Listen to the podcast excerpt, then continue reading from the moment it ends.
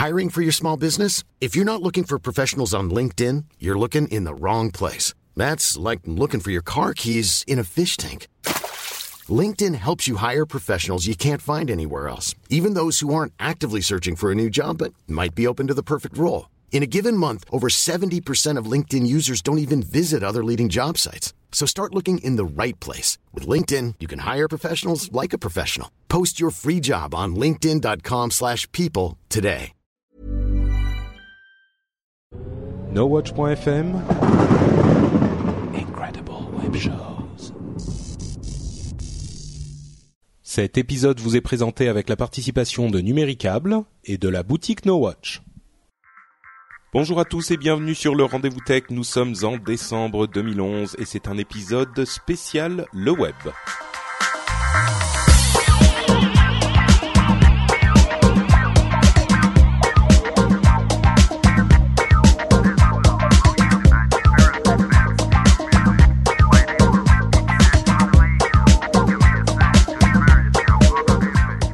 Bonjour à tous et bienvenue sur ce numéro spécial du Rendez-vous Tech, c'est l'épisode 75. Et comme promis dans l'épisode précédent, nous vous faisons un épisode spécial le web, qui est doublement spécial parce que c'est en fait une série de deux vidéos que nous avons fait euh, le premier et le deuxième jour du salon, en vous détaillant tout ce qui est tout ce qui s'y est passé même. je m'en mêle un peu les pinceaux, je suis tellement enthousiaste. Euh, donc on a Jérôme, Corben, Jeff et moi-même qui vous faisons un petit résumé en deux parties. Euh, certains d'entre vous l'ont peut-être déjà vu en vidéo sur le site, sur euh, nowatch.net. Si c'est le cas, eh ben écoutez, vous n'avez pas forcément besoin d'écouter cet épisode parce que c'est exactement la même chose. Par contre, euh, que ce soit le cas ou pas, pensez à repasser sur le site parce qu'il y a quelques petites vidéos supplémentaires qui, je pense, pourront vous intéresser et notamment euh, un test assez approfondi de la Surface 2, la table de Microsoft, la table tactile de Microsoft. Euh, et voilà, donc il y a des petites choses intéressantes en plus de ce dont on va vous parler ici. Mais quoi qu'il en soit, deux résumés de 45 minutes de la première et de la deuxième partie du salon disponibles tout de suite maintenant dans le rendez-vous tech. Donc euh, j'espère que vous apprécierez ce numéro un petit peu spécial.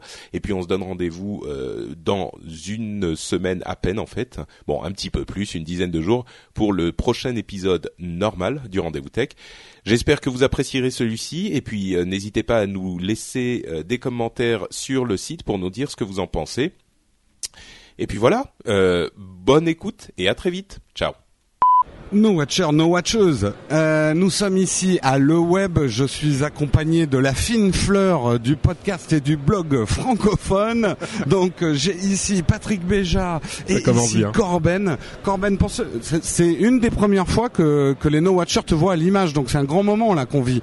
Ouais, à part dans quelques vidéos privées, euh, je suis passé sur Geeking aussi avec. C'est vrai, c'est vrai. Geeking, c'est des vidéos privées, hein. Ouais, ouais, ouais, ouais mais c'était plutôt soft, mais c'est sympa, ouais. Mais voilà, c'est le seul podcast No que j'ai fait en vidéo.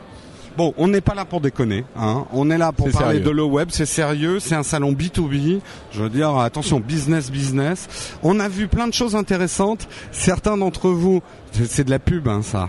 Attention. Hein. Mais tiens, euh, oui, on a vu plein de choses intéressantes. Avant de se lancer dans euh, les choses intéressantes qu'on a vues, peut-être expliquer à ceux qui connaissent pas le web euh, ce que c'est. Exactement donc je vais le faire. Eh ben vas-y. Ok. Euh, en fait, le web c'est une conférence qui a commencé, qui a commencé il y a quelques années, euh, qui est organisée par Loïc Lemeur, que la plupart d'entre vous connaîtront, j'imagine, euh, qui s'appelait. au tout départ, c'était pas le web au tout début, c'était les blogueurs ou un truc comme ça. Euh, les blogs, voilà. Les blogs, il y a une, euh, une dizaine d'années. Et c'était un tout petit truc où ils étaient 200 à Paris. Et aujourd'hui, donc, ça a énormément grandi. Là, c'est une, euh, une. Alors, c'est pas un salon grand public. Hein. Certains s'étonnaient, par exemple, du prix du billet qui est d'autour de 2000 euros. Euh, 2300 pour être exact. Ça augmente chaque année. Quelque chose comme ça. Euh, donc c'est vraiment un salon, un salon pour professionnels. Euh, et l'un des, l'une des choses qui est intéressante, c'est que c'est à ma connaissance le seul salon de ce type en France, parce que c'est un salon qui est plein d'invités de la Silicon Valley américain, euh, d'invités américains de la Silicon Valley plutôt, qui vont se rencontrer et qui vont surtout rencontrer euh, des investisseurs et surtout des, euh, des entrepreneurs, des startups euh, européennes et françaises. Euh, et donc c'est un moment un petit peu d'effervescence où toute la, la, la, blogosphère et la twittosphère qu'on suit un petit peu tous si on s'intéresse à l'actu tech euh, américaine va rencontrer la twittosphère et la blogosphère française, des gens comme euh, au hasard MJ Sigler, euh, Ben Parr était là, Kevin Robert Rose. Scoble, Kevin Rose, tout à fait. Léo Laporte et tweet, etc. Donc euh, voilà, c'est vraiment une euh, occasion de vivre un salon qui n'existe pas, à ma connaissance, en France euh, sous cette forme. Une des preuves quand même, parce que cette année, je crois qu'il y, avait un regroupement quand même d'invités un peu prestigieux, et il y a eu un nombre de lancements même ce matin, que ça soit Flipboard sur iPhone, etc. Ce qui prouve que ce salon est en train de devenir un salon important dans le dans le monde du tech. La preuve en est, c'est que voilà, des boîtes lancent leur app pour le web, quoi. On va vous, vous parler de certaines. Certains n'ont peut-être pas suivi le live ce matin euh, de, de le web parce qu'il y avait quelques petits problèmes de Wi-Fi. Alors Corben, dis-nous, c'est toi? Non, c'est pas moi qui l'ai piraté, j'avoue, j'avoue, mais euh, je pouvais le faire, mais je l'ai pas fait. On, on garde les verres d'eau, merci beaucoup. Ah non, on les garde pas alors. Vous voulez dire un petit mot les caméras Euh, D'ailleurs, excellent catering hein, euh, au web. C'était Euh, les, les- les petits sandwichs étaient très bons. délicieux. Euh, ouais, donc euh, effectivement, ce matin, euh, il y avait la, la- des petits soucis avec le Wi-Fi, ça arrive de temps en temps. Ouais. Euh, et et qu'est-ce qu'on disait? Oui. Alors, qu'est-ce qu'on a vu? Qu'est-ce qu'on a vu? On va dire qu'est-ce qu'on a vu d'intéressant. Parce Chantal que si on dit tout ce qu'on a vu, euh, on en a pour trois heures. C'est vrai. Un truc qu'on a noté.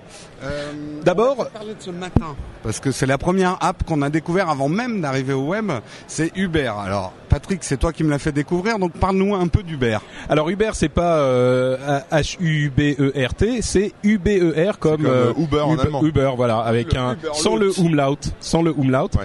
Euh, c'est en fait une application qui, là encore, a été lancée avec euh, le web euh, aujourd'hui qui est en fait plus qu'une application, c'est un service qui existait déjà dans certaines villes américaines comme San Francisco euh, et New York et qui arrive à Paris euh, directement. Donc assez rapidement, ils ont importé le concept en France et c'est un concept vraiment intéressant, vraiment intelligent et qui a eu un, un avenir à mon avis. euh, je pense que tout le monde est d'accord pour dire que c'est un service qui est promis à un bel avenir. On attend surtout euh, de savoir ce que c'est exactement. Alors, ce que c'est, merci. C'est génial, c'est génial, mais on, a- on attend.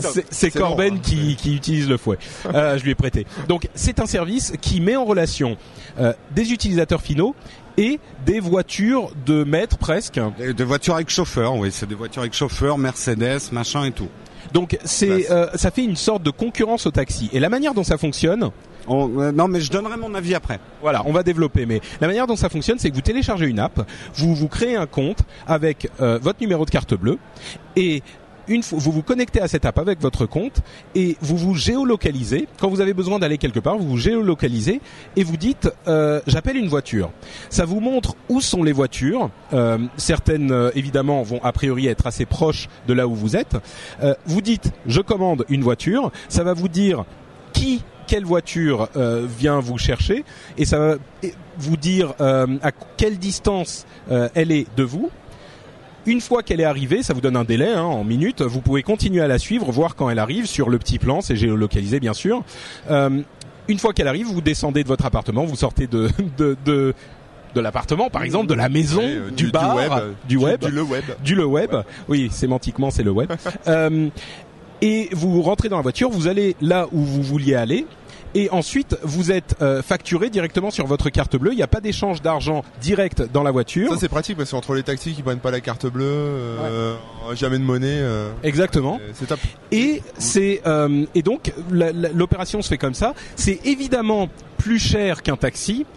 Avec un petit bémol parce que le taxi lui va vous facturer le temps qu'il lui faut pour arriver jusqu'à vous, alors que les voitures Uber ne le font pas. Euh, elles vous facturent du moment où vous rentrez dans la voiture jusqu'au moment où vous en descendez. Euh, donc ça coûte quand même malgré tout un peu plus cher. On parle de Ouais. 75% de plus qu'une une, euh, un tarif de taxi. Donc Oui, c'est oui. quand même oui. Euh, les taxis déjà, euh, faut faut y aller hein, au niveau tarif. Bien sûr, bien sûr. Euh, ouais, il Mais- était plus alors. Ça dépend les taxis de nuit et tout. Bon, Ça ouais. dépend. Mm. Euh, et donc voilà, et c'est c'est un système qui évidemment est un service un petit peu premium parce que votre voiture est euh, de, de meilleure qualité, plus jolie, euh, plus classe que une voiture de, un, taxi a priori. Hein, c'est une certaine classe de voiture. Euh, et puis surtout, au-delà de ça, c'est un service qui est qui vous met euh, à, qui vous apporte pour la valeur ajoutée, enfin pour le tarif plus élevé que vous allez euh, payer, la valeur ajoutée qui est le confort et le luxe, on peut le dire. En, en- en gros, moi j'ai moi j'ai discuté un petit peu avec le chauffeur, donc il m'a amené parce que ce qu'il faut savoir, c'est que nous on l'a testé en démo, hein, on a, on pouvait pas, euh, euh, on peut pas se payer ça, euh, mais euh, le En chauffeur fait, pour, donc le, pour lancement, pour savoir, euh, Voilà, pour le ouais. lancement, euh, Uber, Uber, Uber. Uber a euh, pour le lancement au web euh, donné à un certain nombre de participants au web euh, le service gratuit pendant les trois jours. Oui, voilà, c'est ça. Euh, j'ai discuté moi un peu avec le chauffeur parce que je voulais voir le le- l'autre côté de la façade, machin.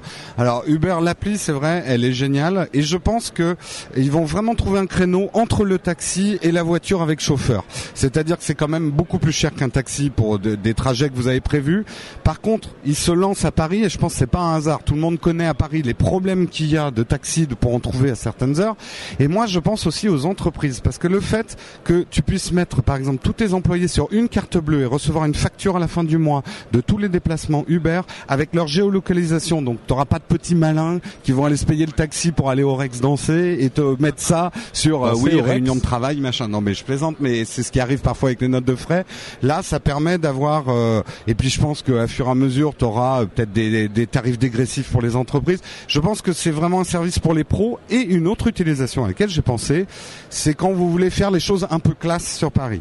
Aller chercher votre copine, l'amener à dîner, euh, faire les choses un peu bien, aller chercher vos parents euh, pour Noël. C'est une, une belle voiture, euh, le mec il est bien habillé. C'est comme si on avait une voiture avec chauffeur, mais quand on connaît les prix des voitures avec chauffeur, c'est quand même beaucoup moins cher qu'une voiture avec chauffeur. Et Voilà. en plus, alors d'autres utilisations, par exemple, vous arrivez dans une nouvelle ville que vous connaissez pas, vous faites, vous utilisez cette application. Bon, faut avoir une connexion web, hein, bien sûr, mais c'est hyper pratique et c'est hyper bien fait. C'est le le- l'un des, des principes souvent pour les services premium, c'est la facilité. Et là, c'est tellement simple que je pense que on sort d'un bar à 2-3 heures du matin, il n'y a pas de taxi comme tu le disais, t'es un petit peu machin. Tu fais ton ton appel euh, sur Uber et il se place effectivement entre les taxis et les voitures de maître parce que bon, tu vas pas le faire tous les jours à moins que tu sois plein aux as, mais euh, une fois de temps en temps, ça va te coûter un petit peu plus cher, mais ça peut valoir le coup quoi. Juste Donc un, euh, un truc, euh, si vous voulez installer, parce que moi ce matin je l'ai testé et Patrick m'a arrêté au dernier moment. C'est-à-dire que ça- c'est tellement simple que en un clic, euh, on se retrouve avec un bouton euh, appeler, enfin commander, et, et on a envie de tester, mais euh, il n'y a pas d'avertissement. Attention, si vous cliquez, la voiture Ouais. arrive. Faut y a- Il n'y a pas de une fois, confirmation de genre de choses. C'est si, il y, vraiment a- il y a direct, une quoi. confirmation en Ah fait. d'accord. J'ai pas osé, Ouais. mais euh, du coup, euh, j'étais à deux doigts d'appeler le taxi alors que j'avais rien à faire du taxi. Enfin, Eh ben, euh, moi hier en la testant, je croyais qu'on pouvait donner l'heure, tu vois. Donc je l'ai testé hier soir à 2 heures du matin et le mec, j'arrive. Mais heureusement, et ça c'est un des avantages, t'es en contact téléphonique direct avec la voiture. Donc j'ai appelé le mec, je lui dis, euh, je, je me suis emmêlé les pinceaux, euh, venez pas. Il m'a dit pas de problème. Ouais, Voilà. Très pratique. Donc, une fois que tu as, sélectionné ta voiture, euh, tu as le nom du chauffeur, la localisation de la voiture qui reste, et si tu veux appeler le chauffeur, tu peux euh, déclencher l'appel et ça se fait tout seul. alors co- Donc, comment ça euh, marche euh, Comment ils ont Enfin, c'est un peu plus cher que le taxi, mais c'est moins cher que les voitures de log. Comment ça se passe euh Alors- en fait, là j'ai demandé oui aux chauffeurs. En fait, les chauffeurs font partie généralement déjà de sociétés euh, de, de voitures de maître et ça leur fait un complément. Aujourd'hui, Uber ne permet pas de vivre uniquement d'Uber. Euh, c'est plus pour leur temps. Non, il m'a dit.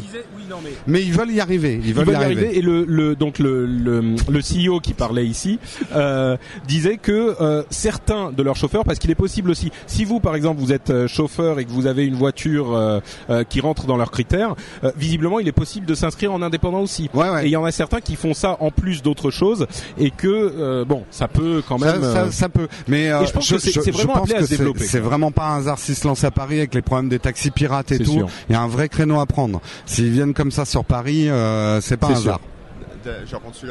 C'est bien.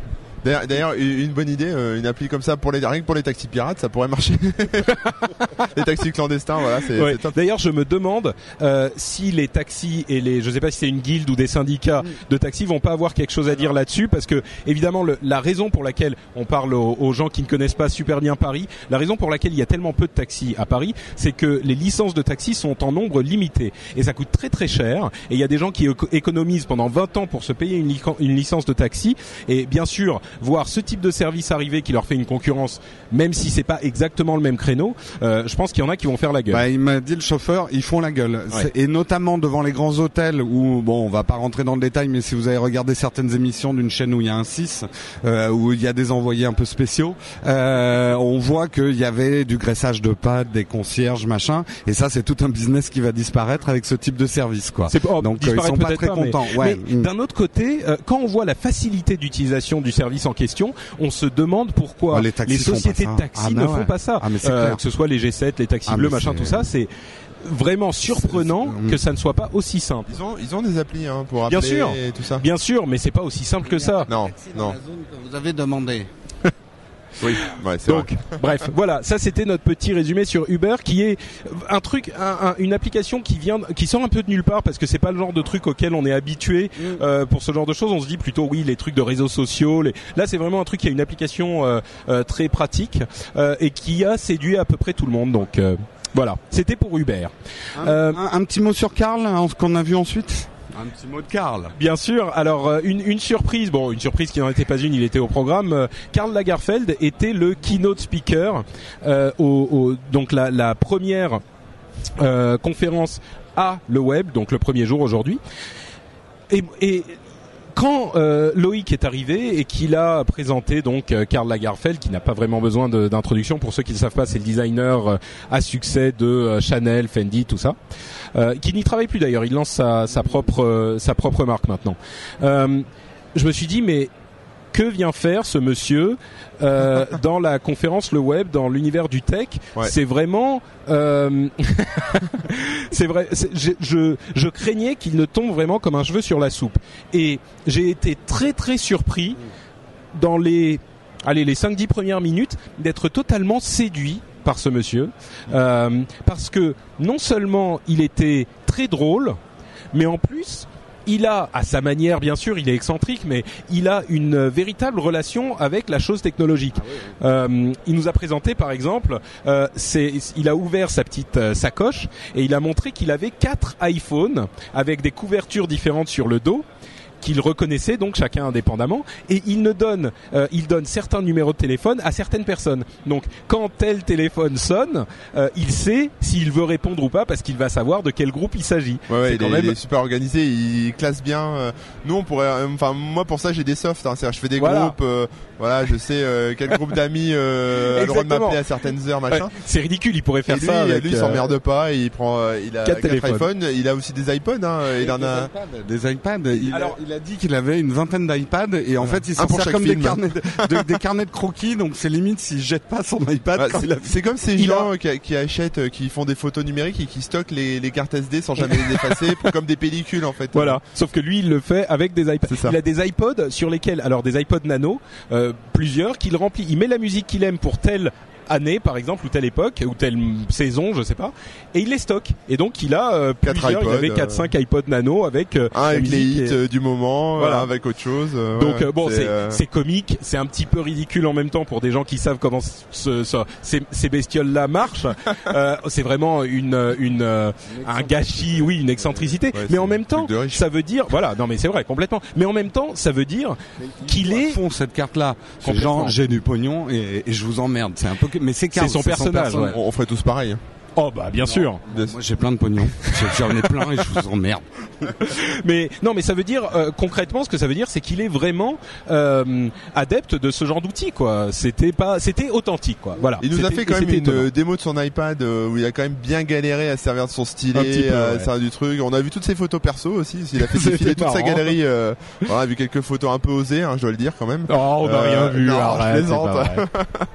mais euh, mais voilà donc et bien sûr il était là aussi un petit peu pour faire sa promo puisque euh, il va lancer avec son partenaire euh, qui est la société Net à Porter qui fait aussi Monsieur Porter euh, la marque Karl euh, qui est la première marque de haute couture ou pas basse couture mais moyenne Couture peut-être lancée sur le net di- euh, directement qui s'appelle Karl On- on uniquement ne en ligne acheter ouais les vêtements que sur le web. quoi. designé par Karl Lagerfeld. Euh, bon, alors la majorité d'entre vous est sans doute euh, des hommes, ça vous intéressera peut-être un peu moins, mais euh, pour les les copines ou les femmes qui nous regardent Ou les hommes qui Euh, aiment se déguiser. droit de faire des cadeaux hein, aussi. aussi, vous. Ou les hommes qui Euh, aiment se déguiser. boutique No Watch ou les hommes qui aiment se déguiser. Euh, bah, l'exemple qu'il donnait, c'était par exemple une veste à 150 euh, pounds, donc euh, 180 euros, euh, pour un truc Karl Lagerfeld. euh, c'est sympa et c'est entièrement en ligne. C'est une initiative intéressante à Il surveiller. y a que du S, hein, je pense, Ah. non?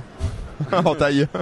Euh, euh, on va passer à la suite. Moi, j'ai quand même retenu une chose qu'a dit Karl et qui s'adresse, je pense, à tous les entrepreneurs parce que et qui était intéressante, c'est-à-dire euh, lutter contre le banal. Euh, il a cité Lady Gaga, c'est la lutte contre le banal. Et je pense que c'est un message assez fort qu'il a passé mine de rien, parce que je pense que pour toutes les startups et tout ça, on a tendance à vouloir euh, refaire des modèles déjà existants et rassurants. Et euh, non, lui, c'est euh, oublier hier et euh, lutter contre le banal. C'est un quoi. créateur, c'est un vrai Ouais, créateur, quoi, ouais, c'est vrai. Ouais, donc euh, bon, moi je pensais pas ressortir de le web et euh, avoir une opinion euh, aussi positive de Karl Lagerfeld Oui, en que plus, finalement il, je il est drôle, pas il a, il a clashé non, mais deux, c'est deux ça. fois Loïc, c'était marrant. euh, Il a, Ouais, joli clash sur Loïc. c'est- c'était assez marrant, ouais. C'était Il y a de marrant. l'humour. Ouais, ouais. Euh, alors la suite, euh, qu'est-ce qu'on a vu ensuite? Alors, euh, Flip- Flipboard, on va passer rapidement, mais euh, Alors Flipboard, je vais laisser Jérôme parler parce que c'est un petit peu ça. c'est c'est c'est c'est une de mes apps euh, chouchou. C'est vrai que Flipboard euh, on a, a profité du web pour lancer son appli iPhone ce matin. Euh, donc euh, bon bah si vous avez peut-être déjà vu les démos, mais on va remettre un extrait de comment fonctionne Flip- Flipboard sur iPhone. Moi, ce que j'ai trouvé intéressant, c'est euh, ils l'ont développé. C'est c'est pas juste une adaptation du Flipboard qui est déjà magnifique. Moi, c'est mon app préférée sur iPad. Là, ils ont pensé euh, autour de l'iPhone un, un téléphone. Qu'est-ce qu'on a envie de voir euh, Comment on veut consulter Donc c'est bien foutu, c'est innovant. C'est vrai qu'il faut réapprendre un geste. Il y a, il y a ce geste d'ouverture Oui, enfin, comme on ça. va, on va de bas en haut au lieu d'aller de droite à gauche. C'est pas non plus. Oui, euh, mais quand même, euh, ça perturbe nos, nos- ça perturbe nos Bon. habitudes. Ça perturbe les petits vieux, quoi. ouais. Voilà, donc ça me perturbe. Jérôme est un peu perturbé. Ouais, ok, ça c'est bon. Euh, ça c'est fait. Non, ce qui est intéressant parce que ça va nous amener au débat qu'on va avoir à la fin. Il a dit une chose parce que euh, Loïc a essayé de le tacler en lui disant et vous sortez quand sur Android? Et là, il a fait un peu, euh, euh, ça va venir, on sait pas, euh, machin. Il aurait pu dire en même temps qu'Instagram, non? Bah oui, non mais euh, honnêtement, c'est un peu la le, question. le truc. On rebondit très rapidement quelque chose que Kevin Rose avait dit sur Oink il y a trois semaines, c'est que le problème aujourd'hui des apps Android, c'est qu'il y a 10% de super geeks qui adorent Android, qui téléchargent toutes les apps. Et, euh, et qui sont à donf. Donc euh, Kevin Rose par exemple a envie de développer pour eux, mais il dit il y a aussi toute une clientèle d'Android qui est très grand public, qui a acheté euh, les téléphones parce que c'est moins cher qu'un iPhone, mais qui télécharge pas d'app. Donc c'est vrai que les développeurs euh, retardent un peu le développement parce que c'est des trucs qui coûtent cher hein, de développer sur une autre plateforme, des grosses apps. Ils, ils ont, on a l'impression qu'ils retardent. Si j'ai abordé le truc, c'est qu'on va revenir derrière sur ce qu'a dit Eric Schmidt par rapport à ça, d'une conférence qu'on a vue dans l'après-midi. Sinon, le matin, on a vu autre chose en musique que toi. Sound tu... tracking, Sound ouais. tracking. Euh, Donc fini sur. Flipboard? Oui, bah Flipboard, Oui. euh, la démo, c'est top, c'est Ouais. top. Euh, bah en fait, Sound Tracking, c'est une app que j'aime beaucoup, dont j'avais déjà parlé dans Upload, euh, qui est. Tiens, d'ailleurs, je vais faire un tout petit aparté pour dire à quel point il est. euh, surprenant de voir que l'ensemble de la conférence est centré sur la mobilité. C'est d'ailleurs le, le, le thème de la Ouais, conférence, c'est mobilité sociale et locale. Ouais. Euh, et et c'est vrai que même quand on parle de plateforme web, on en parle à travers la mobilité et les apps, Euh, et on parle presque plus des applications de, de desktop, des ordinateurs de bureau classiques quoi. Donc euh, c'est vraiment une tendance hyper hyper forte qu'on voit depuis quelques années, mais là elle est encore plus euh, visible. Euh, donc Sound Tracking c'est une app qui est un petit peu le Instagram de du son, hein, le Instagram de la musique, qui est euh, bah, simplement quand vous écoutez un morceau, vous pouvez l'identifier par cette application et partager ce morceau sur euh, euh, Twitter et Facebook et sur le réseau Instagram lui-même bien sûr. Et euh, vous allez pouvoir aujourd'hui, avec la nouvelle version du logiciel qui arrive sur Android, donc Sound Tracking sur Android, euh, une Gratuit, excellente application. Gratuit. Oui, alors l'application Ah. elle-même est gratuite et ensuite euh, ils ont ils ont des par- partenariats. Enfin, j'imagine sur euh, Ouais. sur euh, euh, pardon. sur iOS que quand vous achetez le morceau, euh, il, il passe par le système d'affiliation d'iTunes euh, et donc il récupère une partie puisque vous pouvez facilement acheter le morceau. Sur Android, ils ont un partenariat avec Spotify et donc vous pourrez, contrairement à iOS où vous ne pouvez écouter que 90 secondes du morceau parce que c'est le l'extrait sur iTunes, sur l'iTunes Store, Ah oui. sur Android vous pouvez écouter le morceau en entier puisque c'est le partenariat avec Spotify. Mais c'est Donc- que c'est euh, il y aura de la pub, des choses ça. Ce Spotify, il faut- quand même, faut payer à la base pour accéder Bah, au morceau. Alors, il faut payer quand on veut accéder au morceau sur la version mobile. Sur la version non mobile, on a un quota auquel on peut accéder sans. Alors, je sais pas s'il faut rentrer les informations de notre compte Spotify pour que ça ça compte. Hein. C'est bon, il faudra tester, mais en tout cas, pour la plupart des gens, pour une, un nombre très raisonnable de morceaux, ça sera a priori gratuit et je pense sans pub parce qu'il n'y en a pas sur euh, sur Ah, c'est euh, bien, c'est iPhone. bien. Donc c'est c'est une très très bonne application. Euh, elle sort sur Android, je vous la recommande à tous. Moi, je l'utilise très régulièrement. Il n'y a pas énormément de gens qui l'utilisent euh, par rapport à d'autres applications comme euh, Instagram par exemple, mais elle a vraiment vraiment une grosse utilité pour les fans de musique et moi je la trouve très très bonne. Donc euh, voilà. On va peut-être passer au, au- au gros débat, on va dire, parce que c'est vrai qu'à 14 h euh, donc euh, Eric Schmidt, euh, ex-CEO de Google. Ah, tu voulais Ouais, parler juste un autre truc avant pour dire que Kevin Rose était Ah présent oui, aussi oui, pour présenter fait euh, Oink dont on a parlé donc on va pas on va pas en reparler mais c'était euh, c'était assez sympa de voir Kevin Rose et Léo Laporte et Sarah Lane Mm. les fans de podcasts euh, Ouais. anglophones et américains les connaîtront C'était même presque Ouais, émouvant parce qu'on sait que c'est la fin de Dignation. Il y avait, ouais, c'était euh, voilà. voilà donc il était là aussi On lui a serré la main, à Kevin. Tout Oui, à fait On lui a serré la main, mais on n'a pas eu de reportage. Parce qu'il partait toujours en avion. Euh, et donc, euh, effectivement, c'était c'était sympa de voir Kevin Rose ici, et ça montre aussi à quel point le web est en fait euh, important, se, se, se place, euh, se, se positionne en conférence importante à Paris et en Europe, parce que tous ces euh, cadors de euh, la, la technosphère technophile américaine euh, sont, y sont quoi. Donc euh, voilà. Euh, francophone. N'oublions pas parce que on a rencontré plein d'amis suisses, vrai, belges et tout.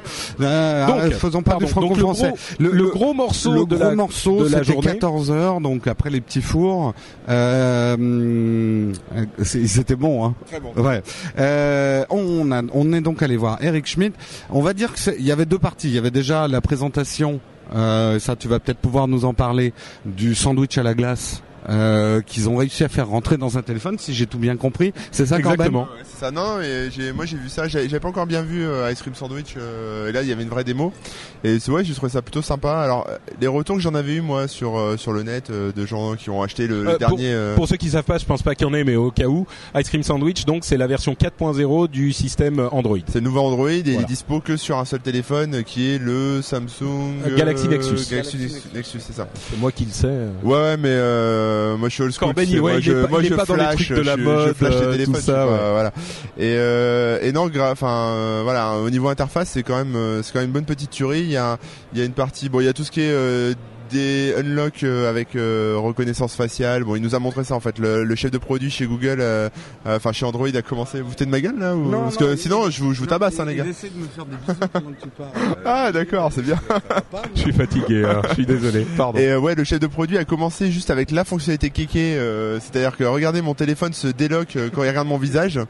Alors ça c'est déjà un Ah, ça a gros. marché. Non, pas la deuxième fois. Si, si. ça marche. Ouais, ça a très bien marché, mais le problème c'est que même la présentation. en ça filmant, en filmant une simple photo, ça se déloque. C'est-à-dire que voilà, je vole le téléphone de Patrick, je trouve une photo sur le net, je prends photo, enfin voilà, je, je scanne et, euh, et mon le téléphone est déloqué. Mais c'est pas une, c'est pas un truc de sécurité, c'est plus un comme un peu le le, le sweep qu'on fait euh, pour le déloquer quoi. Donc c'est c'est bien, vous l'allumez, il vous reconnaît direct et bon ça, ça c'est un peu le gadget euh, qui fait Ouais, buzzer, c'est qui fait gadget, buzzer le truc quoi.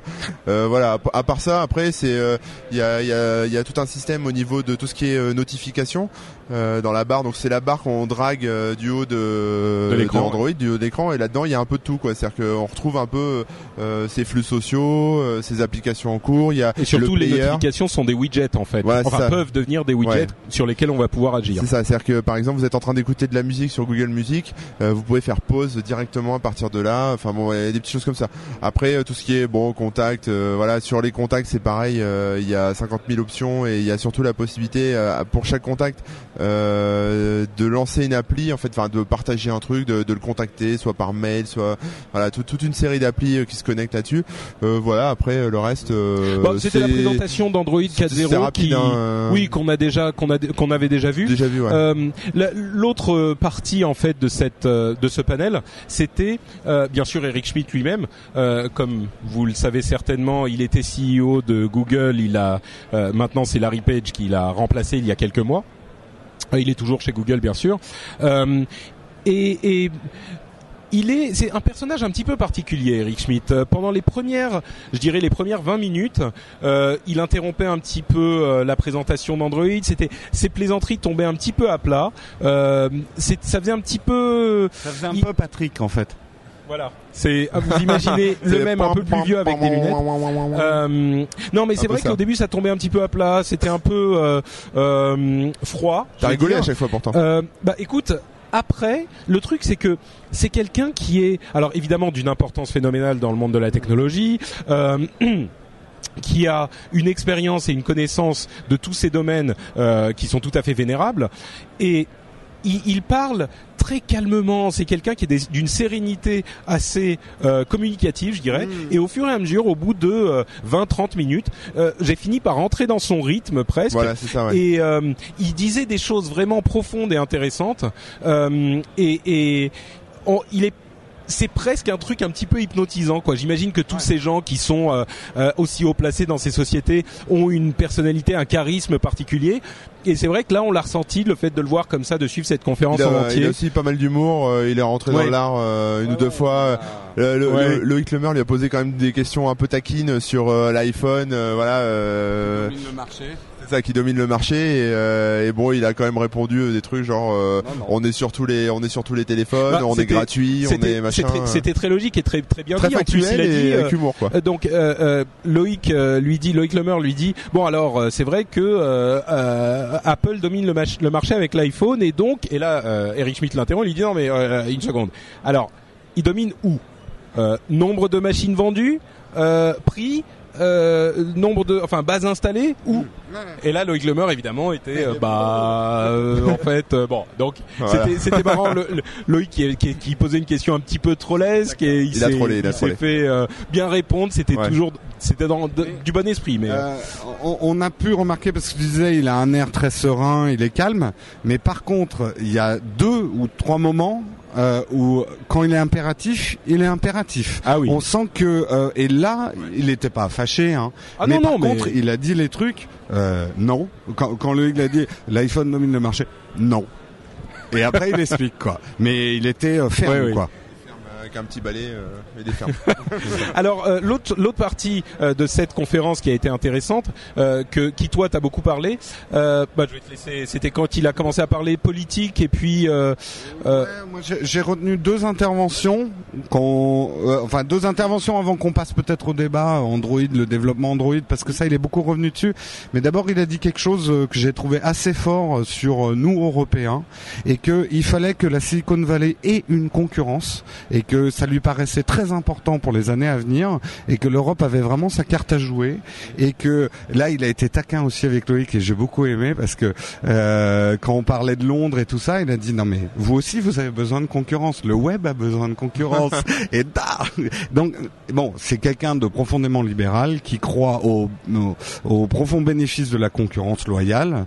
Euh, il, il, il a égratigné euh, l'iPhone, euh, mais en même temps il a dit c'est une super plateforme il y a été hein, quand ils ont développé iOS, il était euh, il était au bord hein, d'Apple. Et ce qu'il a dit sur les Européens, il a dit mais le prochain Facebook peut tout à fait être européen. Rien ne vous empêche, ce n'est vous-même. Enfin, c'est pas exactement ces mots. On va repasser l'extrême, mais c'était bien d'entendre un mec important comme ça de la Silicon Valley. C'est encourageant. Europe is not going to become a low-wage manufacturing country, uh, set of countries. It's not going to happen, right?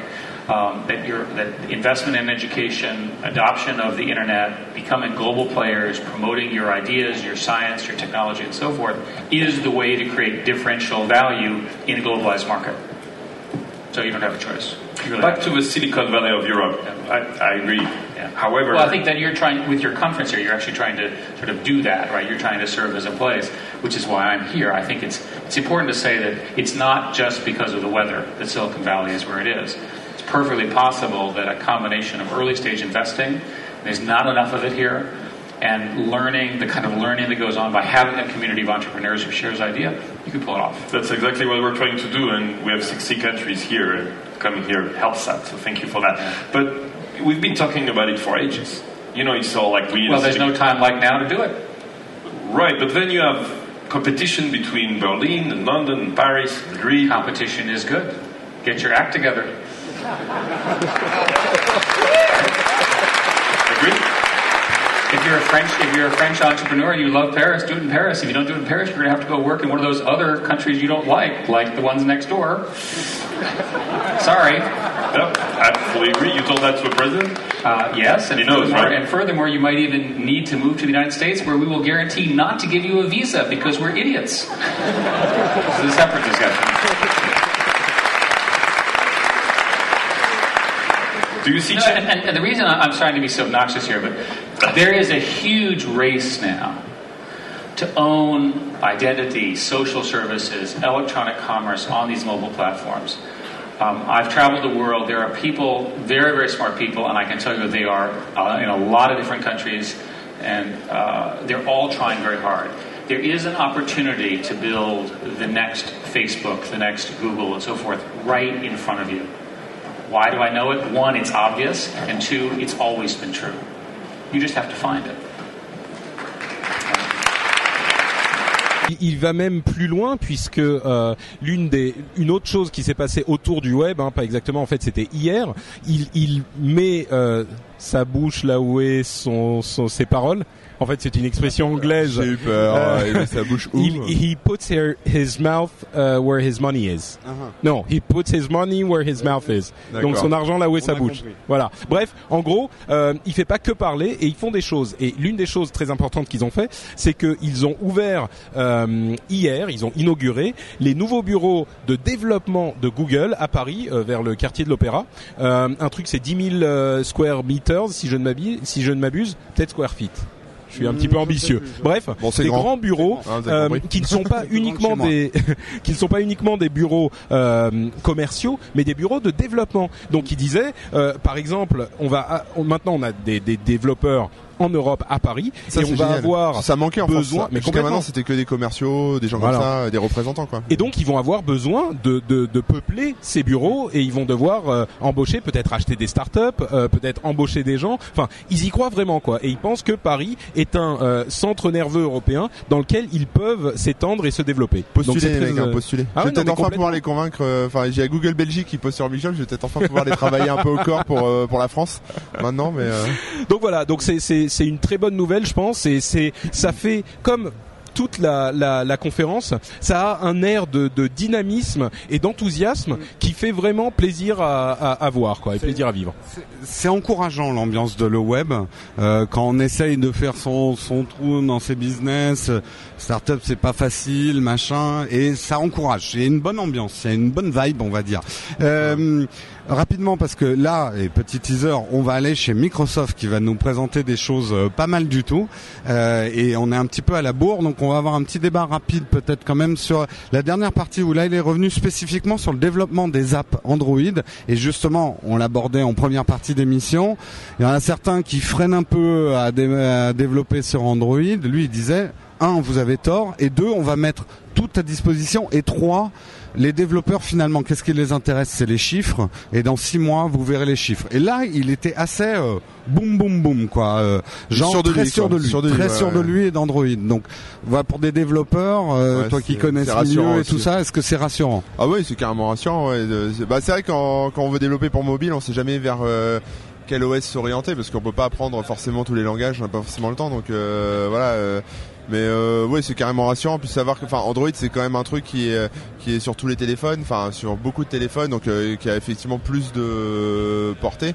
Euh, voilà, il y a des il y a des versions euh, qui se concurrencent. Il y a il y a toute la partie aussi euh, tablette, ce genre de choses. Donc euh, c'est, il y a pas à réinventer la roue, bon un peu comme avec iOS, mais euh, non, c'est super rassurant. Mm. C'est, c'est bien qu'il, a- qu'il dit. Il y y a beaucoup de choses dont, dont il a parlé, spécifiquement les problèmes d'Android. Alors, l'un des gros soucis, c'est la, la fragmentation. Bien sûr, la, fragmi- la fragmentation des appareils, mais il n'y a pas que ça. Il y a le problème que euh, il y a différents euh, euh, fournisseurs d'accès, enfin euh, Ouais. sociétés de téléphone. J'ai la preuve que iOS peut se fragmenter aussi.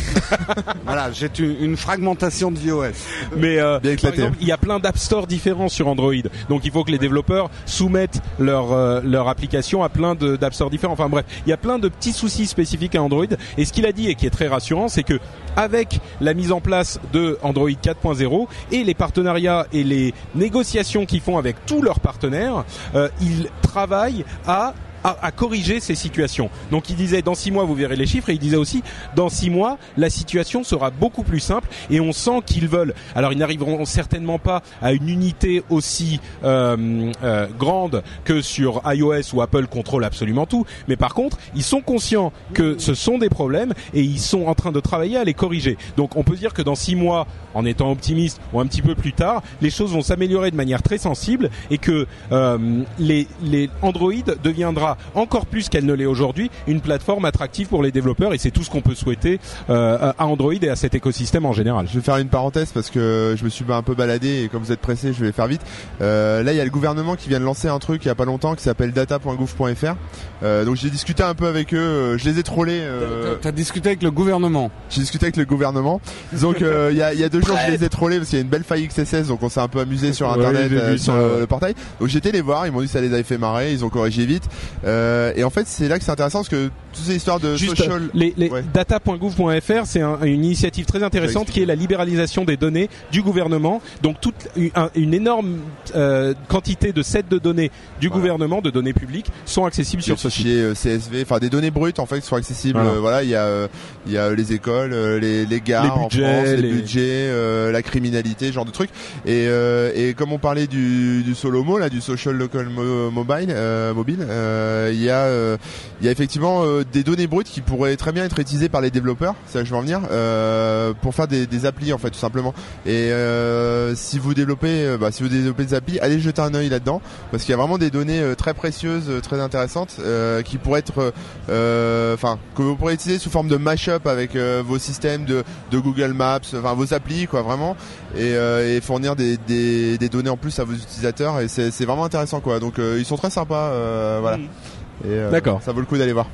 Euh, dernière chose, euh, juste pour dire, je sais pas si le lien sera disponible spécifiquement, mais la dernière chose qu'on a fait avant, maintenant on va aller voir donc Microsoft, Ouais. euh, c'était une euh, petite interview euh, sur le Web TV, qui est euh, le studio de TV de, de le web, euh, qui était animé par Léo Laporte et Sarah Lane, dont on parlait.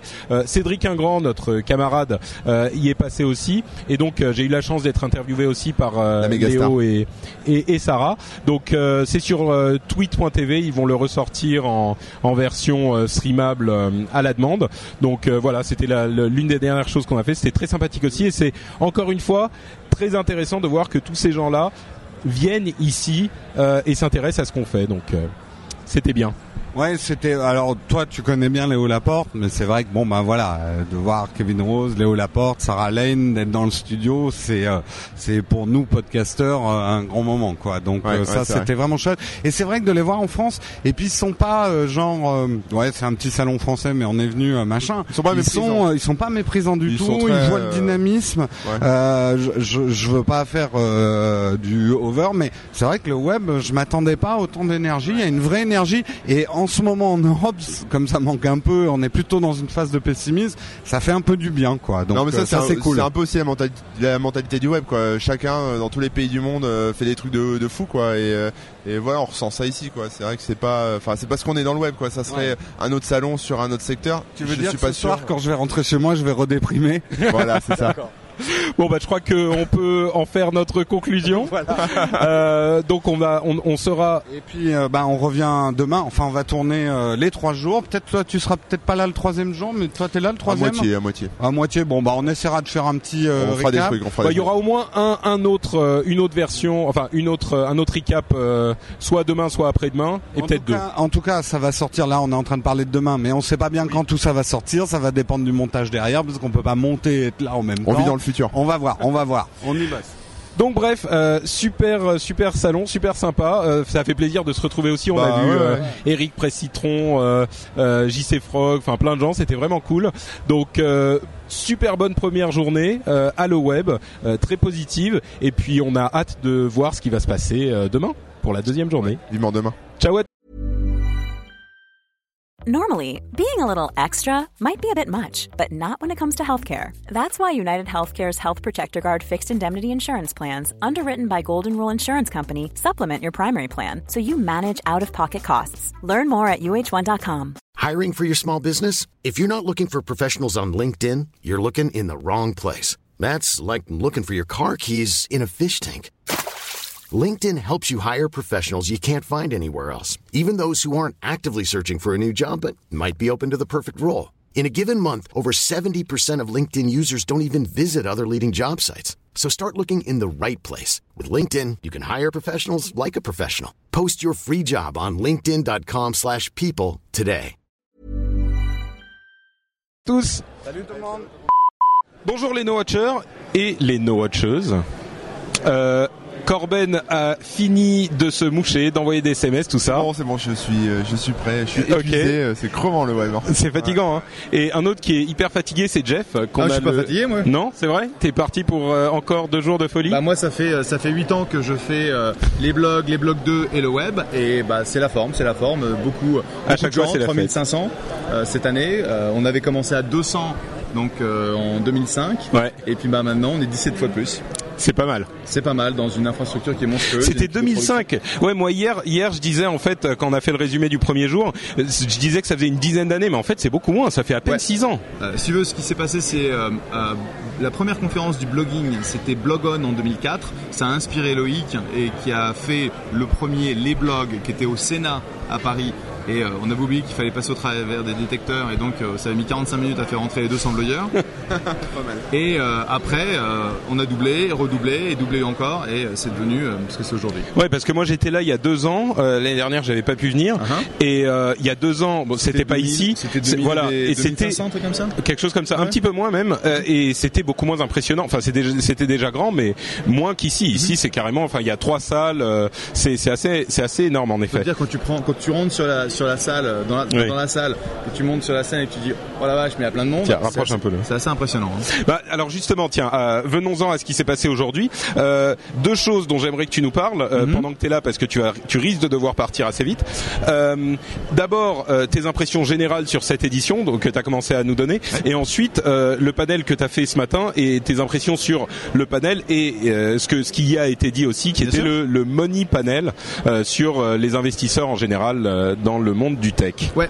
Alors bon, cette édition. euh, donc les autres années, le, le web c'est une conférence de deux, de deux jours et donc euh, Loïc avait systématiquement euh, énormément de, de présentateurs, de panels, etc. Et je lui ai dit, écoute, c'est trop, c'est trop condensé. Essaye de voir si on peut faire trois jours. Donc Ouais. on fait trois jours. Et derrière, qu'est-ce qu'il nous fait? Il nous recondense tout ça et il nous met une liste d'à peu près 150, euh, 150 intervenants avec des très très grands noms quand même. Parce qu'on a commencé avec euh, Karl Lagerfeld dont on a parlé euh, hier, ce qui était quand même assez grandiose. Bizarre, mais grandiose. Ouais, c'était un peu Euh, étrange, mais marrant. hein? Regardez la vidéo du jour précédent, on vous décrit ça, c'est marrant. étrange. Euh, et euh, après, bon, Eric Schmidt pour euh, 45 minutes, bon, avec un petit peu de la partie pub euh, pour Android, Ouais. n'est-ce pas Mais quand même une intervention intéress- intéressante. Et globalement, quand je regarde en fait les intervenants de, de cette édition, je suis épaté. Bon, je suis un grand copain de Loïc, je vais le, je vais le reconnaître, mais il m'a quand même épaté. Ouais, bah, c'est ce qu'on disait un petit peu aussi. Euh, mais nous, bon, on, on est, euh, on fait partie, on, on est en France et donc on regarde ça comme des Français qui généralement sont spectateurs extérieurs de ce type de conférence et on a l'impression que euh, on a un petit peu la crème une partie de la crème euh, de la Silicon Valley qui est venue en France et que donc on a une conférence qui est euh, comparable peut-être pas en intensité mais en tout cas en qualité à ce qu'on peut avoir euh, Ah là-bas. oui, ah Est-ce oui, qu'on est vraiment dans le absolument, même dans la même cour quoi absolument. Je peux même te dire que, mis à part euh, une conférence de Tim O'Reilly euh, qui est euh, la, la euh, Web 2.0 University, ou je sais plus comment ça s'appelle, qui est une conférence beaucoup plus grosse, qui est vraiment orientée développeurs, en termes de conférence sur trois jours avec un un, un programme aussi riche, il n'y a même pas l'équivalent aux États-Unis. C'est une des plus grosses conférences tech et business ou business du tech qui existe au monde aujourd'hui. D'accord. Donc, On est chanceux quoi. ouais. Bah, oui, bah, je pense, et, et je sais pas si vous avez, je sais pas ce qui est, ce qui est sorti en fait du, euh, du discours du président, mais hier soir en fait Sarkozy nous a reçus à l'Elysée. Euh, Il recevait qui exactement et dans quel but Peut-être que tu peux nous bah, dire. c'était Loïc et moi, euh, et puis euh, 200 Pékin. Euh, non, non, c'était l'ensemble, l'ensemble des euh, euh, des speakers du web qui étaient euh, invités, plus euh, quelques partenaires, etc. Donc à peu près 200-250 personnes. Et euh, le président a, en gros parlé pendant à peu près 10 minutes euh, sur euh, ces grands points de l'innovation en France, l'internet, etc. Et il a rendu hommage à Loïc et Géraldine en disant le web est maintenant un des composants majeurs de la valeur de l'économie numérique en France. Je pense que c'était un très bel hommage et pour les gens qui sont proches d'eux, euh, ça nous a fait très plaisir. Bah, c'est vrai qu'on en discutait notamment euh, quand j'étais. Si, si vous voulez regarder, si vous parlez anglais, la- l'interview euh, euh, qu'on a fait sur les- le, le web TV, donc avec Tweet, avec Léo Laporte hier, euh, c'est un des trucs qu'on disait, c'est que moi j'ai vraiment l'impression, en tout cas personnellement, que il y a dans ce monde euh, du tech, évidemment, c'est dominé par des anglophones et des américains, et il y a quand même une, une alors 90% anglophones, et il y a quand même une petite composante française qui est, euh, moi, dans ce que je vois dans les podcasts, en tout cas, euh, qui est identifiée par des gens comme Loïc, comme toi, comme euh, Cédric, par exemple, Cédric Fabrice Guinda aussi. que je ne connais pas, tiens. Bah, tu devrais le connaître. C'est un, Oui, bah un oui. garçon remarquable, un entrepreneur. bah, il a, il été en fait le, le- l'entrepreneur derrière Auckland. Tu te rappelles d'Auckland dans les années 2000 euh, Et bah, aujourd'hui, il a fait euh, pas mal de. Pas d'Auckland Non. non plus. J'étais Ah, au Japon dans en les années en au début cas, des je- années En 2000. tout cas, je le sais. Bon, Fabrice, c'est un, un copain. Et c'est un mec donc qui a créé euh, 5-6 boîtes. C'est aussi Mm. un, un business angel très actif, surtout en- au Brésil et en Russie. Euh, et c'est un, un mec assez extraordinaire. Tu devrais, je, je me permettrai de vous recommander. Eh ben, on va- on va- C'est un mec qui est vraiment très bien. On va le faire. Auckland, si je me souviens, c'est un genre d'eBay, euh, site de vente aux enchères. Ouais. D'accord. Et d'ailleurs, je euh, ont été rachetés par eBay. Euh, alors effectivement, on se, on se posait la question, ou en fait on se disait, finalement, il y a euh, les Américains et les Français qui sont vraiment, euh, bon, il y a des gens dans tous les pays du monde bien sûr, mais je veux dire, il y a une vraie marque euh, française et comme le disait Eric Schmidt, il y a une vraie compétitivité en France et une vraie opportunité. Et toi, tu vois ça euh, de ton point de vue d'investisseur. Je veux dire, on peut faire un petit cocorico quand même, euh, et, et, et une félicitation à Loïc, euh, bien sûr, mais en même temps se donner du courage tous ensemble en France parce qu'on peut faire des trucs quoi. Euh, plus même, on les voit plus en tout cas que d'autres pays qui ne sont pas euh, aussi présents. Oui, je pense que euh, bon, aujourd'hui, tu regardes, tu regardes les atouts de, la France. Moi, je me rappelle donc avant de, partir aux États-Unis il y a 11 ans, euh, j'étais en France hein, et, j'ai eu des équipes d'ingénieurs et je trouve que les ingénieurs français ont toujours été excellents. Et ils ont toujours travaillé vachement dur, alors que les Américains sont aussi très bons, mais des ont tendance à surfer sur Internet, à faire du Twitter, etc. et donc en termes de productivité, en fait, il est prouvé que les Français sont, euh, sont, sont plus hauts. Le seul problème, c'est cette notion de prise de risque, le fait de se lancer, de dire bah tiens on va faire une, une conférence de blogueurs et puis on va la refaire et puis on va on va mettre des moyens et puis et puis d'un seul coup on se retrouve avec une plateforme qui est une des plus grosses conférences au monde et ça ça, ça nécessite d'avoir euh, Ouais. bah, le courage de d'y aller de prendre le risque et de réussir. C'est cette étape de se dire, euh, je risque de me casser la gueule, mais j'y vais quand même. L'i- L'idée Yep. que si je réussis, euh, ça va. Je veux faire ce que j'ai envie de faire et de cette culture d'entrepreneur- d'entrepreneuriat qu'on a peut-être un petit peu moins en France, c'est vrai. Ouais.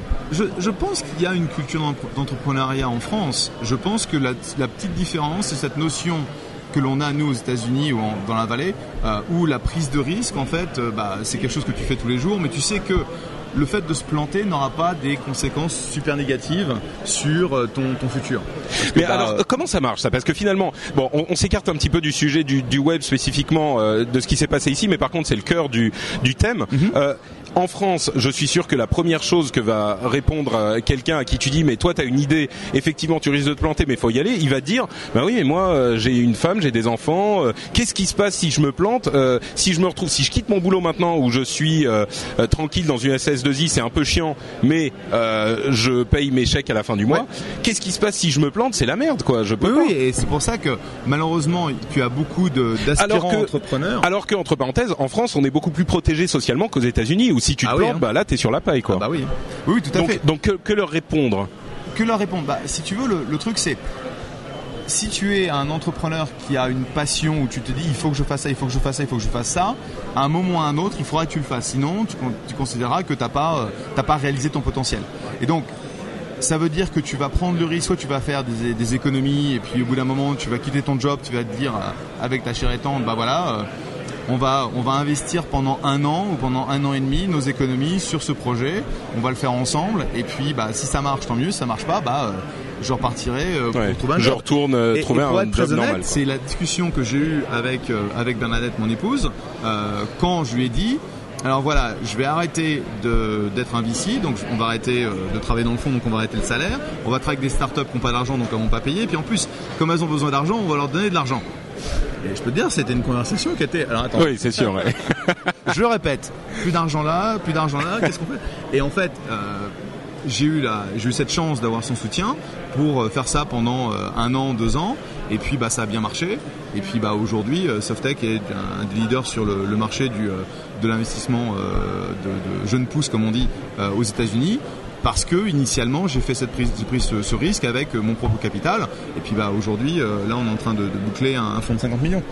Moi, j'ai écrit un édito ce matin sur euh, sur tout ça, ces histoires de passion. euh, je, je trouve que c'est important que les gens euh, se, se lancent et vraiment vivent de leur passion en fait. Ça, oui ça peut complètement, être complètement. Et euh, bah, moi je l'ai fait là cette année, j'ai créé ma boîte en fait cette année. Et, euh, genre c'est aussi c'est aussi une question d'opportunité. C'est-à-dire que c'est vrai quitter un taf c'est pas évident. euh, on est un peu coincé, etc. Faut payer comme tu dis les chèques et tout. Euh, là j'en ai profité euh, voilà de démissionner donc c'était l'opportunité. Et il y a quand même des trucs en France genre les aides à la création d'entreprise, ce genre de choses qui permettent quand même de d'assurer les arrières pendant plusieurs mois et de se Ouais. lancer quoi. Il y a pas j'ai- de choses. hein. J'ai eu un, un déjeuner avec Eric Besson, donc euh, le, le ministre de l'industrie, euh, de l'économie numérique, ou euh, euh, L'un des deux. ouais. L'économie numérique, je crois. le, le grand bleu, le cinquième élément, euh, Nik- Nikita, tout ça c'est Eric Besson quoi. voilà. Et donc, Ah j'ai- oublié de demander autographe. Euh, et, et donc effectivement, il, euh, dans, dans le cadre du, du déjeuner avec euh, plein d'entrepreneurs, il essayait de démontrer que la France avait mis en place un certain nombre de réformes qui permettaient en fait un de simplifier les procédures pour devenir entre- euh, un entrepreneur ici, lancer sa boîte, et puis aussi il y avait euh, toutes les aides, le soutien que- qu'avait offert donc euh, le gouvernement et les différentes agences, et c'est franchement très bien, c'est Ouais. franchement très positif, parce qu'un des soucis qu'il y avait euh, il y a quelques années, euh, ou même jusque très récemment, c'était que c'est une galère au niveau administratif. Quoi.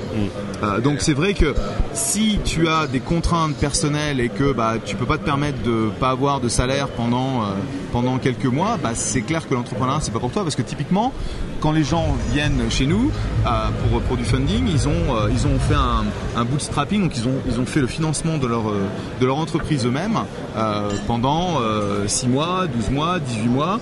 Et euh, c'est sur leur propre fond, quoi. Ouais. Donc euh, c'est Bah, pas donné à tout le monde, c'est vrai. C'est, c'est, c'est un petit peu. Je me souviens au moment de la mort de Steve Jobs, j'avais écrit un article sur mon blog euh, dont j'ai parlé dans, dans toutes les émissions, et justement sur le fait de suivre ses passions et de, d'essayer de, de de de faire ce qui nous paraît important, comme tu disais, parce que sinon ça va ça va toujours vous bouffer de l'intérieur à un moment. Euh, et j'en avais parlé donc dans le rendez-vous tech. Il y a plein de gens qui m'ont dit euh, oui, mais tu te rends pas compte, euh, tout le monde peut pas. Euh, et, et c'est vrai que forcément il y a des gens qui peuvent pas, mais surtout quand les gens sont jeunes, quand vous n'avez pas une famille à charge, quand vous n'avez pas deux enfants euh, à mettre à l'école, etc. euh, c'est le moment de se lancer. Et, et- et en France, on a un terreau euh, qui est de plus en plus positif, et donc euh, il n'y a pas de raison de ne pas en profiter, quoi. Oui, et, Euh, pour être très honnête, c'est c'est à ce moment-là on peut se permettre de prendre des risques, c'est à ce moment-là on peut faire des choses, c'est ce moment-là où euh, si votre votre rêve c'est de partir euh, euh, bah, à Berlin, dans Silicon Valley, etc., que vous avez l'opportunité de le faire, faites-le. Moi c'est le seul regret que j'ai, c'est que je suis parti aux États-Unis à 33 ans et pas à 23 ans. ouais. Euh, mais bon. Plus. Corben.us bientôt. Euh, non, point Auvergne. euh, moi, moi, la, ma Silicon Valley à moi, c'est l'Auvergne, mais euh, mais non, moi, c'est ce que j'ai fait. Enfin, vivre de sa passion, c'est quand même extraordinaire, mais c'est vrai que c'est c'est difficile. Hein, faut ramer, faut quand c'était facile, tout le monde on peut, on peut se lancer comme ça direct sans réfléchir entre guillemets ça peut marcher mais c'est risqué quand même quand t'as une famille ou même voilà faut payer l'appart etc c'est pas c'est pas évident mais en prenant des précautions et en taffant le soir dur et en voilà en, en faisant ce qu'il faut pour d'un côté savoir lâcher son boulot sans se retrouver dans la merde et euh, voilà, c'est pas mal. Et si vous êtes en région parisienne et que vous payez des loyers de fou, euh, partir en province c'est aussi une bonne idée parce que maintenant euh, avec internet on peut bosser n'importe où et Nous, finalement, No Watch, ce qu'on est en train de faire, on le fait complètement virtuellement. On a, on est tout le temps sur Skype, par email. On a une vraie infrastructure de, de boulot. Euh, qui est qui a Et, pas besoin. euh, on- on- Il y a des gens à Bordeaux, il y a des gens à Paris, il y a des gens. Et ça, euh, mine de rien, enfin moi je le vois, j'aurais pas pu le faire si j'étais, si j'avais pas déménagé parce que pour payer le loyer, etc. En région parisienne, c'était la folie. Donc euh, c'est vrai que c'est, c'est un truc. Si vous avez une idée de start-up, une boîte, etc. Euh, quitter Paris, c'est pas une mauvaise idée, à moins que vous ayez vraiment besoin de clients, de genre de choses, etc. Mais bon voilà. Non, c'est c'est- t'as- c'est un super point en fait euh, que dit Corben parce que aujourd'hui, moi je me rappelle quand, quand j'ai, je suis devenu VC, ça coûte à peu près 5 millions de dollars pour lancer la boîte. Quand je suis devenu business angel 4 ans plus tard, ça coûtait à peu près 500 000 dollars. Maintenant, tu as des gens qui, qui développent un produit sans aucun parce que la financement. technologie permettait de faire les choses plus. Voilà. Parce que oui, tu avais, l'open source, parce que tu as commencé à voir le cloud, etc. Mais aujourd'hui, tu peux vraiment développer une, une boîte et un produit avec quasiment rien. J'ai des gens qui viennent me voir en disant ça m'a coûté entre 5 et 10 000 dollars ou 5 et 10 000 euros. Évidemment, t'as pas des tonnes de clients, t'as pas des tonnes de validation, mais la base, le corps est fait. Et donc il y a beaucoup de gens qui commencent à être entrepreneurs, genre le week-end ou le soir, et ils continuent euh, la journée à, faire le, le job qui leur permettre de payer les, euh, payer, euh, les factures. Euh, alors on parlait de tweet tout à l'heure. Je crois que tu as l'interview qui commence dans pas longtemps. Ouais, dans Euh, 10 minutes. Donc euh, on va on va se. Je peux, je peux être casual, casual late aussi. hein. Ah oui, bah on est en France. Hein. Euh, c'est fashionably late. Euh, tu tu tu as justement fait un participé à un panel ce matin Ouais, de, de d'investisseurs. The Euh, Money Panel. Le- qui fait un petit peu chaque année l'état des lieux Ouais. euh, de, de l'investissement euh, dans le domaine euh, de la technologie. Euh, Qu'est-ce que vous avez raconté et où on en est en ce moment? Donc euh, ce matin on était on était quatre sur ce on était quatre sur ce panel donc on était deux à représenter je dirais l'écosystème plus euh, jeune pousse donc moi et mon copain Dave McClure et puis on avait deux deux VC européens euh, donc un d'Axel et un de, de Wellington un français Eric Archambault et euh, en gros ce dont on parlait c'est qu'est-ce qui se passe en ce moment en termes de de grands mouvements euh, au niveau des, des plaques tectoniques? Et il y a plaques tectoniques il y en a plusieurs un c'est au niveau euh, jeune pousse aux États-Unis, c'est un peu la folie. On, on a l'impression vraiment que il y a pas, il y a, on est dans un univers parallèle. Il n'y a pas de, de crise, crise, ça n'existe ouais. pas. Tout le monde, il y a personne qui a de dette, etc. Et donc il y a énormément de, de financements qui se font. Euh, C'est une illusion d'optique ou c'est vraiment la situation là-bas? C'est vraiment la situation, je te jure. C'est, j'ai jamais, enfin, ça fait ça fait 11 ans que je suis en, je suis investisseur, ça fait 7 ans que je travaille donc euh, dans cet écosystème du, euh, du web. On a triplé quasiment le nombre de dossiers qui nous arrivent euh, par mois, à peu près. Par contre, nous, on ne fait que 20 investissements par an, et donc on n'a pas changé notre rythme d'investissement. On a juste changé le filtre. Donc beaucoup d'activités au niveau jeune pousse. Après, il y a pas mal d'activités qui se fait sur les boîtes qui démarrent bien, donc euh, sur ce qu'on appelle le, Series A, Series B, donc euh, l'investissement euh, VC assez traditionnel. Bon, par définition, les États-Unis c'est plus actif. Euh, que, l'Europe, mais bon, il y a quand même de belles choses qui se font en Europe. Et après, le souci, la troisième plaque, c'est les sorties. Donc, comment est-ce que les boîtes peuvent retourner de l'argent à leurs investisseurs? Et là, le problème, c'est que le marché euh, des, des mises sur euh, les marchés publics en Europe et aux États-Unis, c'est pas facile. Et donc à un moment ou à un autre, quand, quand les sociétés veulent entrer en bourse. veulent en entrer fait. en bourse, c'est ça, oui. Euh, quand ils vont faire leur IPO. Et là, par contre, euh, c'est pas facile du tout pour les boîtes américaines. On a vu donc Groupon euh, se faire, euh, se prendre une dévissée là après. euh, Après une belle entrée. après une euh, belle entrée. Euh, donc c'est la bonne. Alors, il y a la bonne nouvelle, c'est qu'il y a des sorties. La mauvaise nouvelle, c'est qu'il n'y en a pas assez. Et euh, ce que j'ai entendu de, de mes de mes collègues européens, c'est qu'en fait, euh, eux, ils seraient bien contents d'avoir au minimum quelques sorties parce qu'il y a vraiment pas grand-chose. Et c'est ça en fait le souci aujourd'hui, c'est qu'on voit pas comment est-ce que cette espèce de grippage du marché de la sortie euh, va se va se défaire. Et à un moment ou à un autre, Finalement, le, le marché de la sortie, en fait, c'est la rencontre entre votre univers parallèle où tout va bien et, Voilà, et la euh, réalité. la réalité où c'est la crise. où c'est plus euh, parallèle ouais. du tout. Ok. Et donc c'est là où, euh, à un moment ou à un autre, on sait très bien que ça va, ça va craquer quoi. Mais Et ça va craquer comment en fait? Bah, ça va- Qu'il va plus y avoir d'argent à investir parce qu'on n'aura pas. Non, c'est qu'en fait les gens vont devoir passer. euh, Enfin, il y y a des problèmes systémiques si tu as des boîtes qui sont dans ton portefeuille pour pour trop longtemps, genre juste euh, 3 secondes, un fonds de capital risque c'est créé pour 10 ans. Si jamais tu as une boîte qui a 12 ans, elle tient plus dans le fond, il faut faire plein des choses un, au Ouais. niveau légal, etc. pour le gérer. C'est technique, on s'en fout. Mais en tout cas, c'est quelque chose qui à un moment ou à un autre, si ça se prolonge, va être un problème. D'accord. Bon, Bon, on- mais c'est pas la fin du monde. Et et aujourd'hui, on n'y pense pas. Et pour être très honnête, moi, quand j'investis dans une boîte, de toute façon, la boîte elle ne va pas sortir pour 5, 6, 8 ans. Et donc, euh, bah, je m'en soucierai dans 6, 8 ans. C'est marrant parce qu'on a parfois l'impression que euh, l'univers de la de la tech et de la Silicon Valley et des, des angel euh, investors c'est un petit peu la, la loterie quoi. On se dit euh, ils arrivent, euh, ils mettent euh, euh, 100 000, 200 000, 1 million Ouais. et ils ressortent au bout de un an ou deux ans, ils font une sortie à 10 euh, à 10 fois et en fait c'est pas du tout ça quoi. Généralement vous êtes partenaire des, des gens chez qui vous investissez sur 5 6 ans, c'est votre euh, Donc, durée normale. tu quoi. vas, tu vas avoir des gens qui font ça, c'est-à-dire ils vont mettre les premiers tickets, ils vont sortir dès qu'il y a d'autres investisseurs qui rentrent. Après le Series A par exemple. Nous, c'est pas du tout notre philosophie. À Softec, on est, on est en fait des, des- on est des VC, on est des capital risqueurs. Donc euh, simplement, on investit très très tôt. Et pour nous, pour faire de l'argent, en fait, il faut que la boîte se vende. Euh, cela dit, euh, je dirais qu'on parle toujours des choses qui fonctionnent, on parle toujours des euh, Ouais. euh, des sorties à 10x en un an. Et, Ouais. et je veux dire, mon premier investissement en 2005, c'est une boîte qui s'appelait Truvio qui a été rachetée par AOL pour euh, 17 fois la mise en 11 euh, en 10 mois et 3 semaines.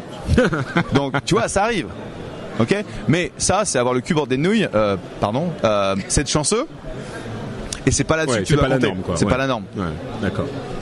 Euh, bah en fait, j'aurais voulu qu'on continue sur. euh, on, on va parler avec Corben euh, qui a vu les, les startups après de. euh, de, de, de- des startups justement de ce que tu as vu ici mais juste en deux secondes il y a eu deux ou trois peut-être que tu les as pas vus par contre deux ou trois euh, présentations sur la dans la salle euh, le- de conférence plénière qui étaient assez intéressantes qui étaient pas qui, qui avaient un lien avec le tech un petit peu mais qui étaient presque des présentations à la TED euh, en fait qui étaient des, euh, des présentations où c'était des gens qui venaient montrer des trucs intéressants il y avait un magicien par exemple euh, ah Marco Tempest Ouais, j'ai pas vu. qui est venu euh, qui est venu montrer ce qu'il faisait Mhm. sur le sur le web avec ses tours de magie euh, au téléphone portable. Euh, et il y a aussi euh, euh, ah Joseph Tame euh, qui est ce marathonien qui a fait Ouais. vous avez certainement vu Lui, je euh, l'ai vu. Je l'ai vu. Il était, il a débarqué dans la salle des speakers et euh, je rentrais, je faisais pas attention. Je me suis retrouvé face à son truc. Je qu'est-ce que c'est que ça? Alors allez voir après, sur internet euh, Joseph Tame, euh, vous, vous trouverez un truc un petit peu étrange. C'est le marathonien de Tokyo qui fait des, des marathons en forme de différentes choses. Il a fait la pomme d'Apple, il a fait la, mais il a fait aussi Twitter, Google enfin plein de trucs comme ça. Il a fait une, une présentation assez émouvante sur euh, c'est c'est c'est ce qu'il avait fait au Japon après le le, le tremblement de terre. ouais. Mhm.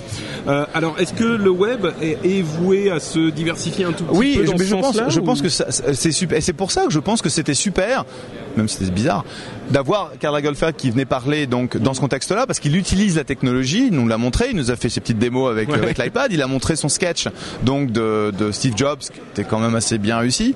Euh, bon, c'est le genre de truc, ça coûte 50 000 euros parce que c'est lui qui l'a fait. Ouais, Hein exactement, ouais. Euh, mais je pense que oui, c'est, c'est, je pense que c'est une chose importante pour le web d'ouvrir un petit peu euh, la fenêtre en gros de la technologie sur son impact sur les gens de la de la technologie. Et je pense que c'était une super idée. D'accord. Bah, espérons que ça continue. Euh, le web, euh, l'année prochaine, bon, je te parle comme si tu étais le, le représentant officiel du web, mais euh, c'est toi qui es un petit peu le plus d'entre nous dans l'équipe du truc. Donc, l'année prochaine, est-ce qu'on peut... on a déjà une idée de ce que ça peut donner? Est-ce qu'il va y avoir des changements ou c'est pas du tout... Écoute, écoute, j'ai demandé à, à- à- en fait celle qui organise tout, c'est Géraldine, et je lui dis c'est quoi les dates? Et je sais que les dates c'est sur trois jours. Voilà, c'est tout ce que je dirais. D'accord. Et ce sera en décembre. Donc Bon, réservé. donc, euh, mois de donc décembre. ça ne, ça ne Et il y aura peut-être de la neige. Parce que ça, c'est ça qui manque cette année, c'est la neige. Non, non, non, non, non, non. Alors ça, ok. Euh, L'année dernière, on a eu, on a été complètement bloqué, d'accord. C'était impossible d'être, de, ne serait-ce d'arriver au métro. Et moi, je me rappelle, j'ai dû me trimballer Robert Scoble et Marissa Mayer Oui, dans une voiture parlé, ouais. pour les amener au métro et après les escorter jusqu'à leur, à leur hôtel. Et il y avait genre 50 cm de neige et, et Marissa, elle avait ses petites chaussures. Et ben, c'était pas drôle du tout. Oui, oui, oui, je m'en souviens, on en avait parlé. Donc euh, pas de neige. Merci Corben. Euh, Marissa Meyer d'ailleurs qui a fait une euh, une, euh, une interview avec MJ Sigler euh, tout à l'heure. Euh, elle a elle a j'ai été assez surpris de voir à quel point elle a, elle, elle a un truc bizarre cette femme. Elle a un regard troublant. Elle a une sorte de de de, de charisme Elle louche, c'est ça que tu veux bizarre. dire non, elle louche pas. Ah bon, bah, je sais pas, tu dis un Non, non. regard troublant. Non, non, mais elle a un regard hyper perçant, quoi. Et Non, tu- mais elle est super smart. femme Elle est- elle est- elle mais super intelligente. quoi. Elle est Et super pourtant, intelligente. enfin, elle était, elle est passée un moment à côté. J'étais, euh, j'étais. Bon, c'est aussi son statut qui est. Elle est, elle est, bon, euh, elle est très des, sympa. Des grandes têtes de Google. Elle est très euh, sympa, elle est super intelligente et tu peux parler vraiment de choses. Elle, elle, elle est vraiment, c'est quelqu'un, c'est un peu un puits de, un puits de science et euh, je passe pas beaucoup de temps avec elle, mais j'apprécie toujours le- le- les Hmm. quelques moments qu'on a. D'accord. C'est dommage. C'est dommage, quoi. C'est dommage quoi. Tu passes pas beaucoup de temps avec elle Bah, Bah, euh, qu'est-ce que tu veux dire là Je crois que je crois que Corben a des Je pense vues que c'est le Marissa moment, le Marissa est, quand même. Marissa est quand même de très jolie aussi, faut le dire. Parce que tu dis qu'elle Euh, louche et tout, mais elle est quand même très sympa, elle est très jolie. Euh, c'est pour ça que je dis c'est c'est Non, dommage. non, mais non, mais non, pas du tout. Elle est charmante. Moi je le dis, elle est charmante. Non, mais si, elle a de très beaux yeux Elle est, elle, a vraiment un regard perçant, quoi. C'est parce qu'elle est super intelligente. Donc voilà, ça nous a hein. troublé, ça nous a troublé le Patrick. Oui, oui, non, Corben. mais complètement. Euh, moi ça va, je trouve qu'elle a de très beaux yeux et là-dessus, nos On se watchers, nos quitte. watcheuses, on se quitte et on se retrouve sur le rendez-vous tech. À très bientôt. Ciao et Jeff, merci d'être venu. Donc, Jeff a été transformé en quelqu'un de beaucoup plus beau. Et avec beaucoup moins d'argent. Enfin. Donc, Euh, n'investissez pas en on va pas-. On parler euh, start-up parce que le web c'est Oui. quand même beaucoup start-up. C'est très très euh, concentré sur les start-up et euh, Corben en a, en a rencontré quelques-unes. Oui, et même Corben, c'est ce que tu disais hier. Tu disais le seul truc intéressant à l'ON. Non, un des trucs les plus intéressants, euh, c'est c'est vrai que c'est les startups. Mais là, je te rejoins. Nous, c'est vrai qu'on n'a pas eu le temps parce qu'on bon, on est que deux. euh, on n'a pas eu le temps de vraiment voir ce qui se passait et que les startups sont euh, le, le tissu vital, euh, le tissu vital de l'entrepreneuriat web français. Donc, est-ce que le tissu est bien vivant Euh, En co- France Comment va-t-il? Ouais ouais bah il va il va bien ouais. euh, alors c'est beaucoup de ici à la web c'est pas mal de startups quand même qui démarrent, c'est-à-dire qu'ils sont pas encore rentables etc. Il y en a quelques-unes mais euh, voilà et en général ils sont là aussi pour Il y a le un concours de start-up et tout. Il y a un euh, concours de start-up, il pour y en a mettre qui les start-up cherchent, et les euh, investisseurs ensemble. C'est ça, il y a, Il y a un concours de investisseurs. start-up pas rentable en fait. Ouais, la j'ai moins j'ai pas encore été, startups. j'ai pas encore été voir le- les startups. Bon, c'est, c'est, c'est- enfin pour le concours en tout cas, c'est des, des startups qui sont spécialisées dans le mobile, les applications euh, voilà locales, mobiles, etc. qui sont sur le thème de le web. Ouais. Euh, moi, j'en ai rencontré pas mal là ce matin. Est-ce, est-ce que, alors, peut-être pour orienter un peu tes réponses, est-ce que tu, tu sens des grandes tendances dans euh, dans dans le développement? Bon, à part le Solomo, effectivement, qui était vraiment le thème de le web, mais est-ce que même en, en termes de ce qu'ils utilisent pour développer, les méthodes de travail, est-ce qu'il y a beaucoup de copycat aussi? Est-ce que tu tu penses qu'il y en a C'est trop trop sur le même modèle, pas assez d'innovation? Voilà. A- déjà au niveau global. Il y a un peu de tout en fait. Euh, il y a des trucs qui sont un peu copycat euh, parce que c'est un énième réseau social, parce que c'est c'est vraiment ça, c'est vraiment réseaux sociaux, etc. Euh, voilà, ils, ils ont tous un petit peu leurs réseaux sociaux, mais après, euh, non, après il y a des trucs vraiment innovants, euh, des services intéressants. euh, Il n'y a pas vraiment de, réparti, ouais, c'est réparti, il y a un peu de tout, euh, voilà quoi. Mm. Enfin, Et alors, qu'est-ce que tu as vu de vraiment intéressant? Est-ce que tu peux nous parler J'ai de quelques vu- startups euh, Bon, j'ai vu euh, Evernote euh, qu'on ne présente plus, qui est pas une startup française, oui, mais oui, euh, qui est même plus une voilà, start-up qui à est ce plus une startup. Ever- Evernote, ils sont lancés. Non, Ça mais va, par contre, j'ai l'impression que j'ai sorti mes cartes de visite, Evernote, mais- ils font beaucoup de choses. Euh, Enfin, il y a les startups. Maintenant, c'est devenu. euh, on développe pour Evernote aussi. Bah, euh, Evernote, voilà. ils ont sorti, euh, ouais, ils ont sorti des nouvelles applications, etc. aussi. euh. Euh, non, j'ai j'ai vu pas mal de boîtes. J'ai rencontré plusieurs mecs qui avaient des boîtes où ils créent des applications mobiles, euh, mais pas pas from scratch. C'est-à-dire qu'en fait, ils développent un espèce de, de système qui permet à des entreprises, selon différents thèmes, etc., euh, de créer facilement leur application mobile, par exemple pour des événements ou pour des tas de choses. Et ils sont plusieurs à faire ça en fait. Euh, Enfin, c'est un truc que je vois qui ressort un peu. hein. Euh, bah il y a Gumeo, il y a comment il s'appelle Duo Apps qui fait ça. Tu Enfin, bon, il y en a, il y a- il y a pas. Ah, mais non, faut pas montrer les numéros de téléphone. Non, Bah, tu non, me les fileras mais, parce euh, qu'il va falloir que j'ai les logos. Quoi, Ouais, les si tu trouvera veux, si sur tu veux. Internet. Euh, j'ai rencontré une startup qui s'appelle Neyo, alors N-E-2-I-O, euh, qui a fait un produit absolument euh, sympa qui euh, permet en fait de faire du tri dans tous ses contacts. Euh, donc ça se connecte à tous les réseaux sociaux, Gmail, Facebook, etc. Et en fonction des listes, en fait, ça crée des espèces de groupes, un peu comme sur Facebook, des listes un peu comme sur Facebook, mais de manière automatique. En fait, ça fait le tri dans tout. Ils sont très sympas. J'ai rencontré des Marocains qui euh, qui font euh, qui font un service à destination euh, plus des blogueurs pour pour un peu comment dire faire un peu de la curation enfin centraliser un peu tout ce qui est lien etc j'ai rencontré une artiste aussi. Media Heroes. Ouais, Midi Hero, ça c'est les, les Marocains. Euh, J'ai rencontré une artiste euh, qui s'appelle Samantha, qui est tout à fait charmante. Ouais. Euh, Samantha Villeneuve, qui est en France et qui en fait euh, s'amuse à faire rencontrer des artistes un peu américains, français, etc. En faisant des, des bulles sur Google Plus en fait. Donc c'est c'est pas une start-up, mais bon, c'était très sympa, euh, très sympa. Ah, mais oui, je, je crois voir qui c'est sur Google Plus, oui. Voilà, euh, il y a LowQuest aussi. Alors LowQuest, c'est une start-up bah, française hein, qui en fait propose un un service. Bon, c'est un énième réseau social, on va dire. C'est un, c'est un Yahoo Answers en fait. C'est les gens posent des questions, mais c'est au niveau local. C'est-à-dire genre, euh, bah, c'est quoi le meilleur magasin de chaussures euh, du coin euh, À quelle heure passe le bus machin Enfin voilà, c'est vraiment un Yahoo Answers mais local. Quel était le meilleur petit four à le web Voilà, ce genre de choses. qui les as tous testés, Corben, une réponse le, non, le meilleur petit four à le web, c'est ce petit moelleux au chocolat là qui est absolument Ah, divin. pas mal. ouais. J'ai rencontré un mec qui s'occupe d'un truc qui s'appelle Twanks. Alors Twanks en fait c'est une contraction de Twitter et, Thanks, euh, merci. Et en fait euh, le, le mec Twitter et quoi? Et thanks. je, Ah, par- je thanks. speak pas l'anglais comme toi Patrick, je suis désolé, euh, j'ai un accent mais- indien euh, absolument horrible. Moi, je comprends pas. T'as un accent auvergnat. Ouais, en- j'ai j'ai accent bougnat.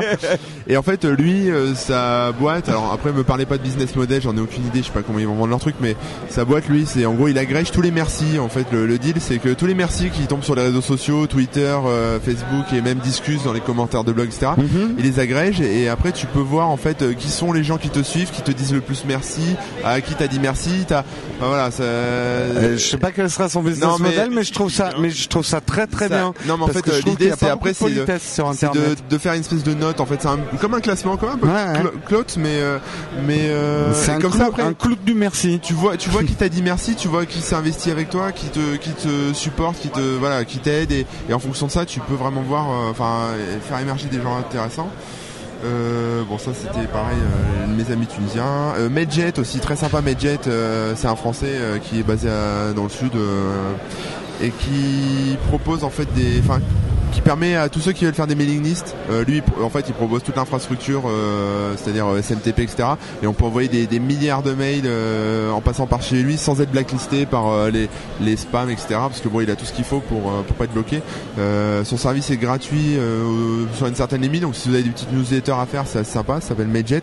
Et pour finir rapidement, j'ai aussi j'ai rencontré, bah c'est des amis en fait, mais ils ont une boîte qui s'appelle Textmaster. Euh, D'ailleurs, ils font un super concours qu'ils ont appelé euh, euh, Million euh, Credit Baby, euh, comme Mhm. Million Dollar Baby, euh, qui en fait c'est des rédacteurs en fait euh, freelance en gros. euh, voilà, on, on achète des crédits, on peut commander un texte sur n'importe quel sujet pour euh, 2000 crédits, etc. Au nombre de mots, enfin voilà. Et pour faire du contenu pour des sites ou voilà des journaux, des trucs un peu comme ça, euh, c'est des voilà, ils ont toute une une ferme de rédacteurs qui, qui fait que ça et euh, ça, ça marche bien pour eux. Ouais, c'est ça, c'est sympa. Du, du rédacteur nourri au bon grain. Il y a différents, il y a euh, différents niveaux en fait. Ça- en fait, plus tu payes cher et plus t'as des mecs euh, très très pros. D'accord. Sinon, c'est pour des petits trucs. T'as des rédacteurs qui sont bons. ouais, ouais, mais bah, voilà, hum. Euh, voilà, euh, j'ai fait Euh, à Là, peu là près le c'est une start-up, ça, la Poste. J'ai jamais entendu parler. hein. La poste, ouais, mais bon. Ils, ils décident d'envoyer des emails par euh, par papier, c'est ça?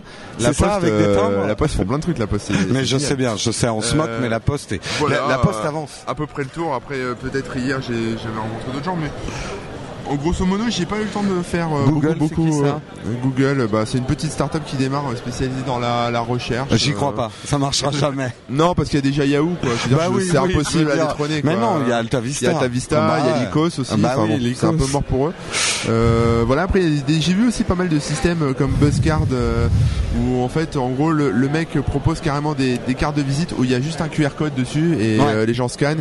Et après, il y a tout ce qui est appli application, c'est-à-dire que la Buzzcard, à la limite, elle est même plus physique, elle est sur le téléphone et on se, se flash, on se prend en photo les, les téléphones, euh, etc. Et ça, et ça rentre direct euh, dans les, dans les contacts, euh, ce genre de choses. Quoi. Mm.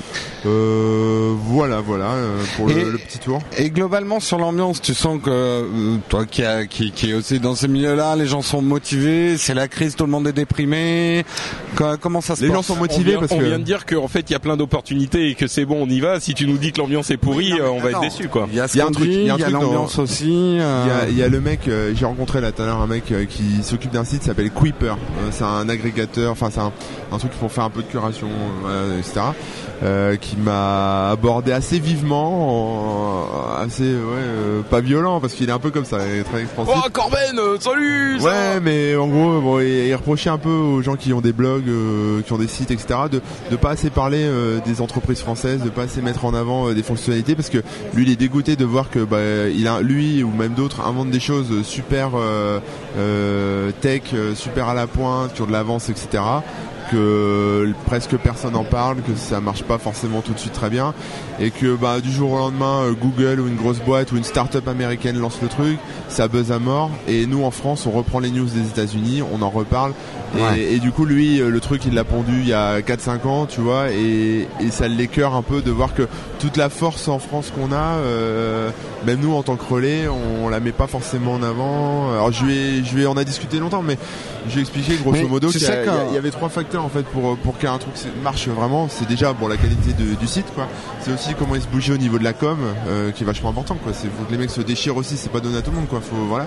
Et il y a aussi un grand facteur. C'est sûr que quand t'es Google, forcément tout le monde va faire attention à ce que tu fais. Donc ça. Et quand tu pars mais- de zéro, il y a aussi un grand facteur euh, qui si- Bon. C'était pas grave, c'était gratuit.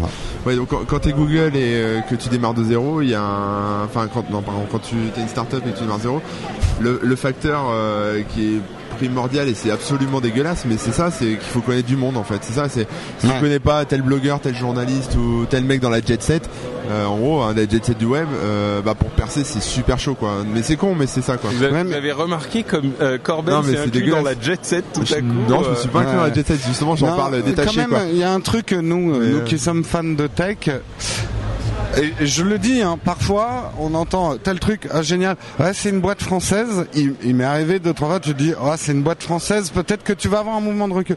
Par contre, et j'aurais presque... C'est un peu comme les films français en fait. Il y a un peu l'effet film a- français. Il y a un a priori. Il y a un a priori. Dommage. Et j'aurais tendance à conseiller à une start-up française, et il y en a plein en fait, on s'aperçoit que c'est des Français derrière, ou c'est un mix machin de à la limite, soit ils le mettent carrément en avant, ils affichent leur Frenchitude et euh, ça devient un argument.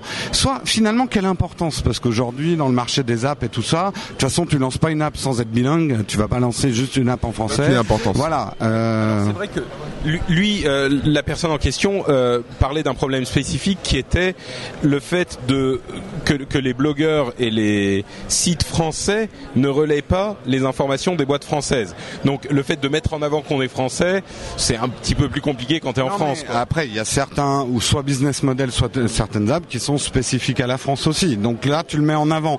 Ou alors, c'est la French Touch que tu veux vendre à l'étranger. Mais Après, sinon, euh, autant euh, se lancer comme un truc. Regarde, euh, prenez exemple sur les groupes de, de, de rock, enfin de musique. Il y a plein de groupes français, Phoenix, etc., Daft Punk, qui en anglais. n'affi- voilà, ils affichent pas du tout euh, qui sont français. Bon, on appelle ça la French Touch, mais voilà, pour eux, finalement, quelle importance aujourd'hui euh, Donc, euh, Non, mais ce qu'il disait, c'est qu'effectivement, on est en France, on a des bonnes idées, et même si même les Français n'en parlent pas, comment, tu vois, c'est un problème. Mais, mais d'un autre côté, par rapport à la Frenchitude, euh, qui est un Là, terme les- intéressant. la- euh, moi, j'ai, euh, si je prends mon exemple à moi, euh, qui navigue un petit peu dans les, euh, dans la, les, les, les- la sphère des podcasts anglophones, les autres troubles de la mafia, c'est ça que voilà, oui.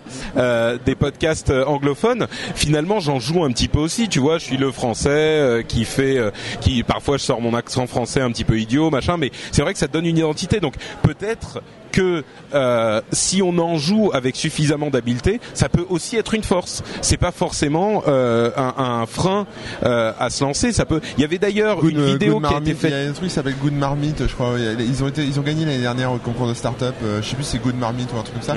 Et ils jouent vachement là-dessus en français, mais ils, sont, enfin, ils parlent euh, le site en anglais, etc. Mais euh, Ouais. où les gens Bah, il y préparent des avait petits un- plats, etc. Il y avait un, un, un jeune homme qui a fait une vidéo, hein, de, de- un, un- une start-up pour le concours de euh, C'est Super Marmite, Super Marmite. Super Marmite. Ouais, je, cherchais le nom. Mais c'est le, le type, la vidéo qu'on a vue, je sais pas si vous l'avez vue dans la.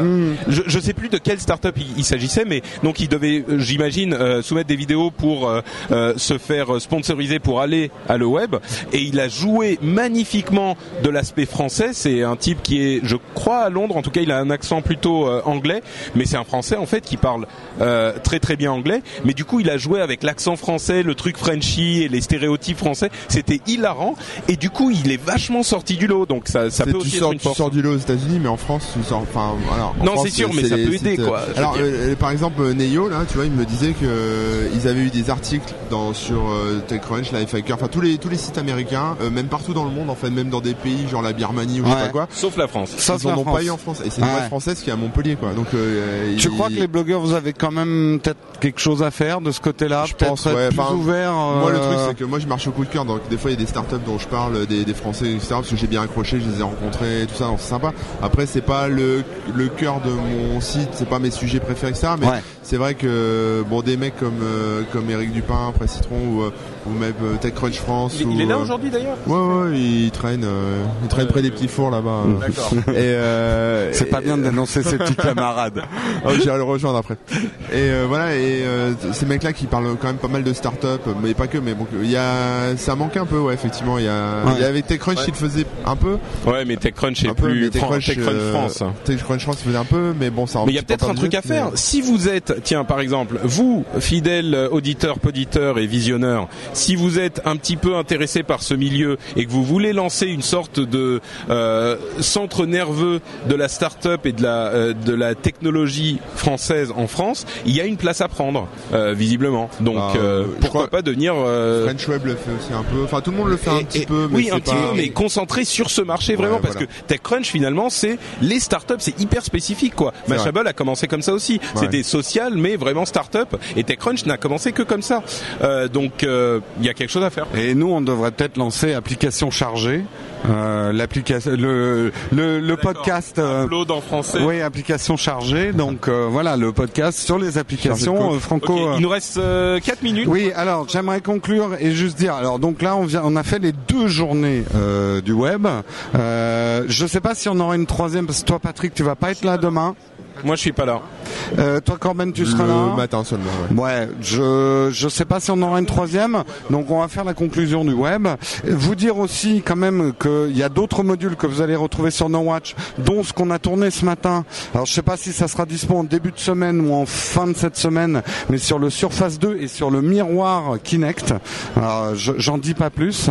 Euh, et puis il y aura également un spécial Zapcast euh, où on va recevoir euh, quelques podcasteurs qui traînent ici.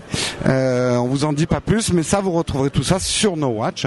Et alors on va donner des conclusions du web, messieurs les webs cette année, euh, grand cru. euh, Ouais, très grand cru. euh, ça s'améliore d'année en année, quoi. C'est, il y, a- il y a toujours, il y a, il y a toujours des râleurs, il y a toujours des bugs aussi, il y a, il y a toujours plein de trucs, mais franchement, pour un, c'est énorme, quoi. C'est un truc euh, vraiment génial. non. Bon, parfait. Enfin, moi, j'aime bien. ouais.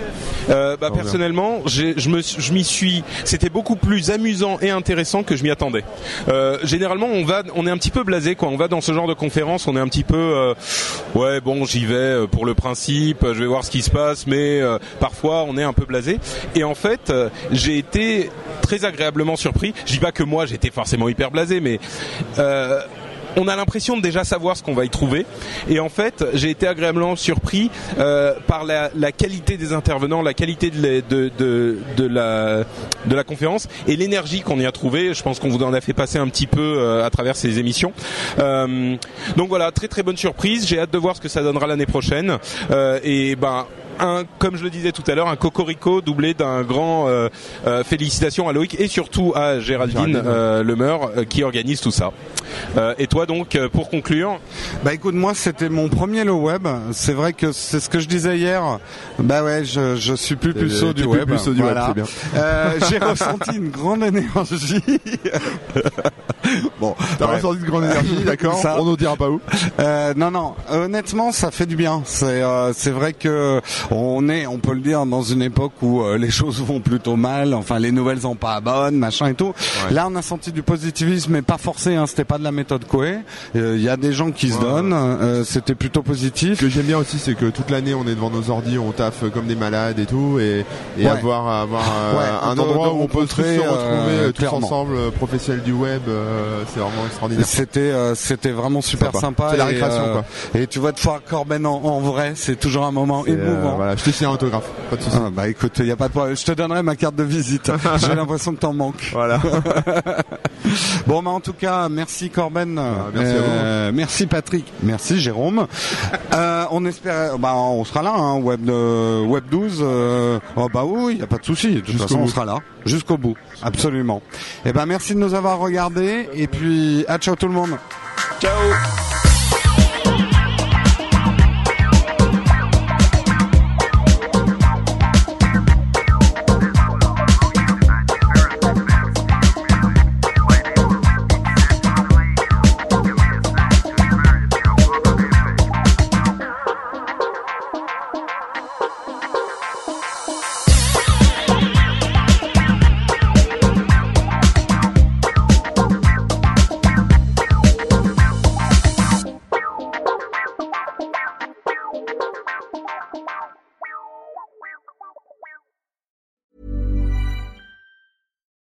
Normally, being a little extra can be a bit much, but when it comes to healthcare, it pays to be extra.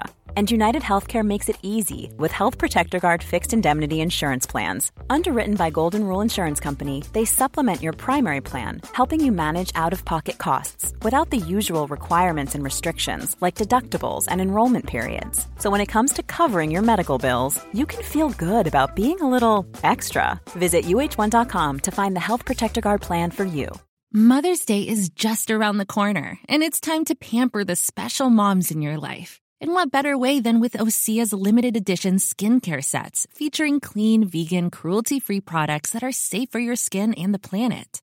Osea is a women founded, women led brand that's been making seaweed infused products for nearly 30 years. This Mother's Day, Osea has two limited edition sets, perfect for gifting or keeping for yourself. Their Golden Glow body set includes three clinically proven bestsellers for silky, smooth, glowing skin, while the Glow and Go facial set has everything she needs to achieve spa level results at home. They're so beautiful, you can skip the wrapping. For a limited time, you can save up to $48 on Osea's sets, plus get free shipping. That's Mother's Day made easy. Pamper the moms in your life and get 10% off your first order site wide with code MOM at OseaMalibu.com.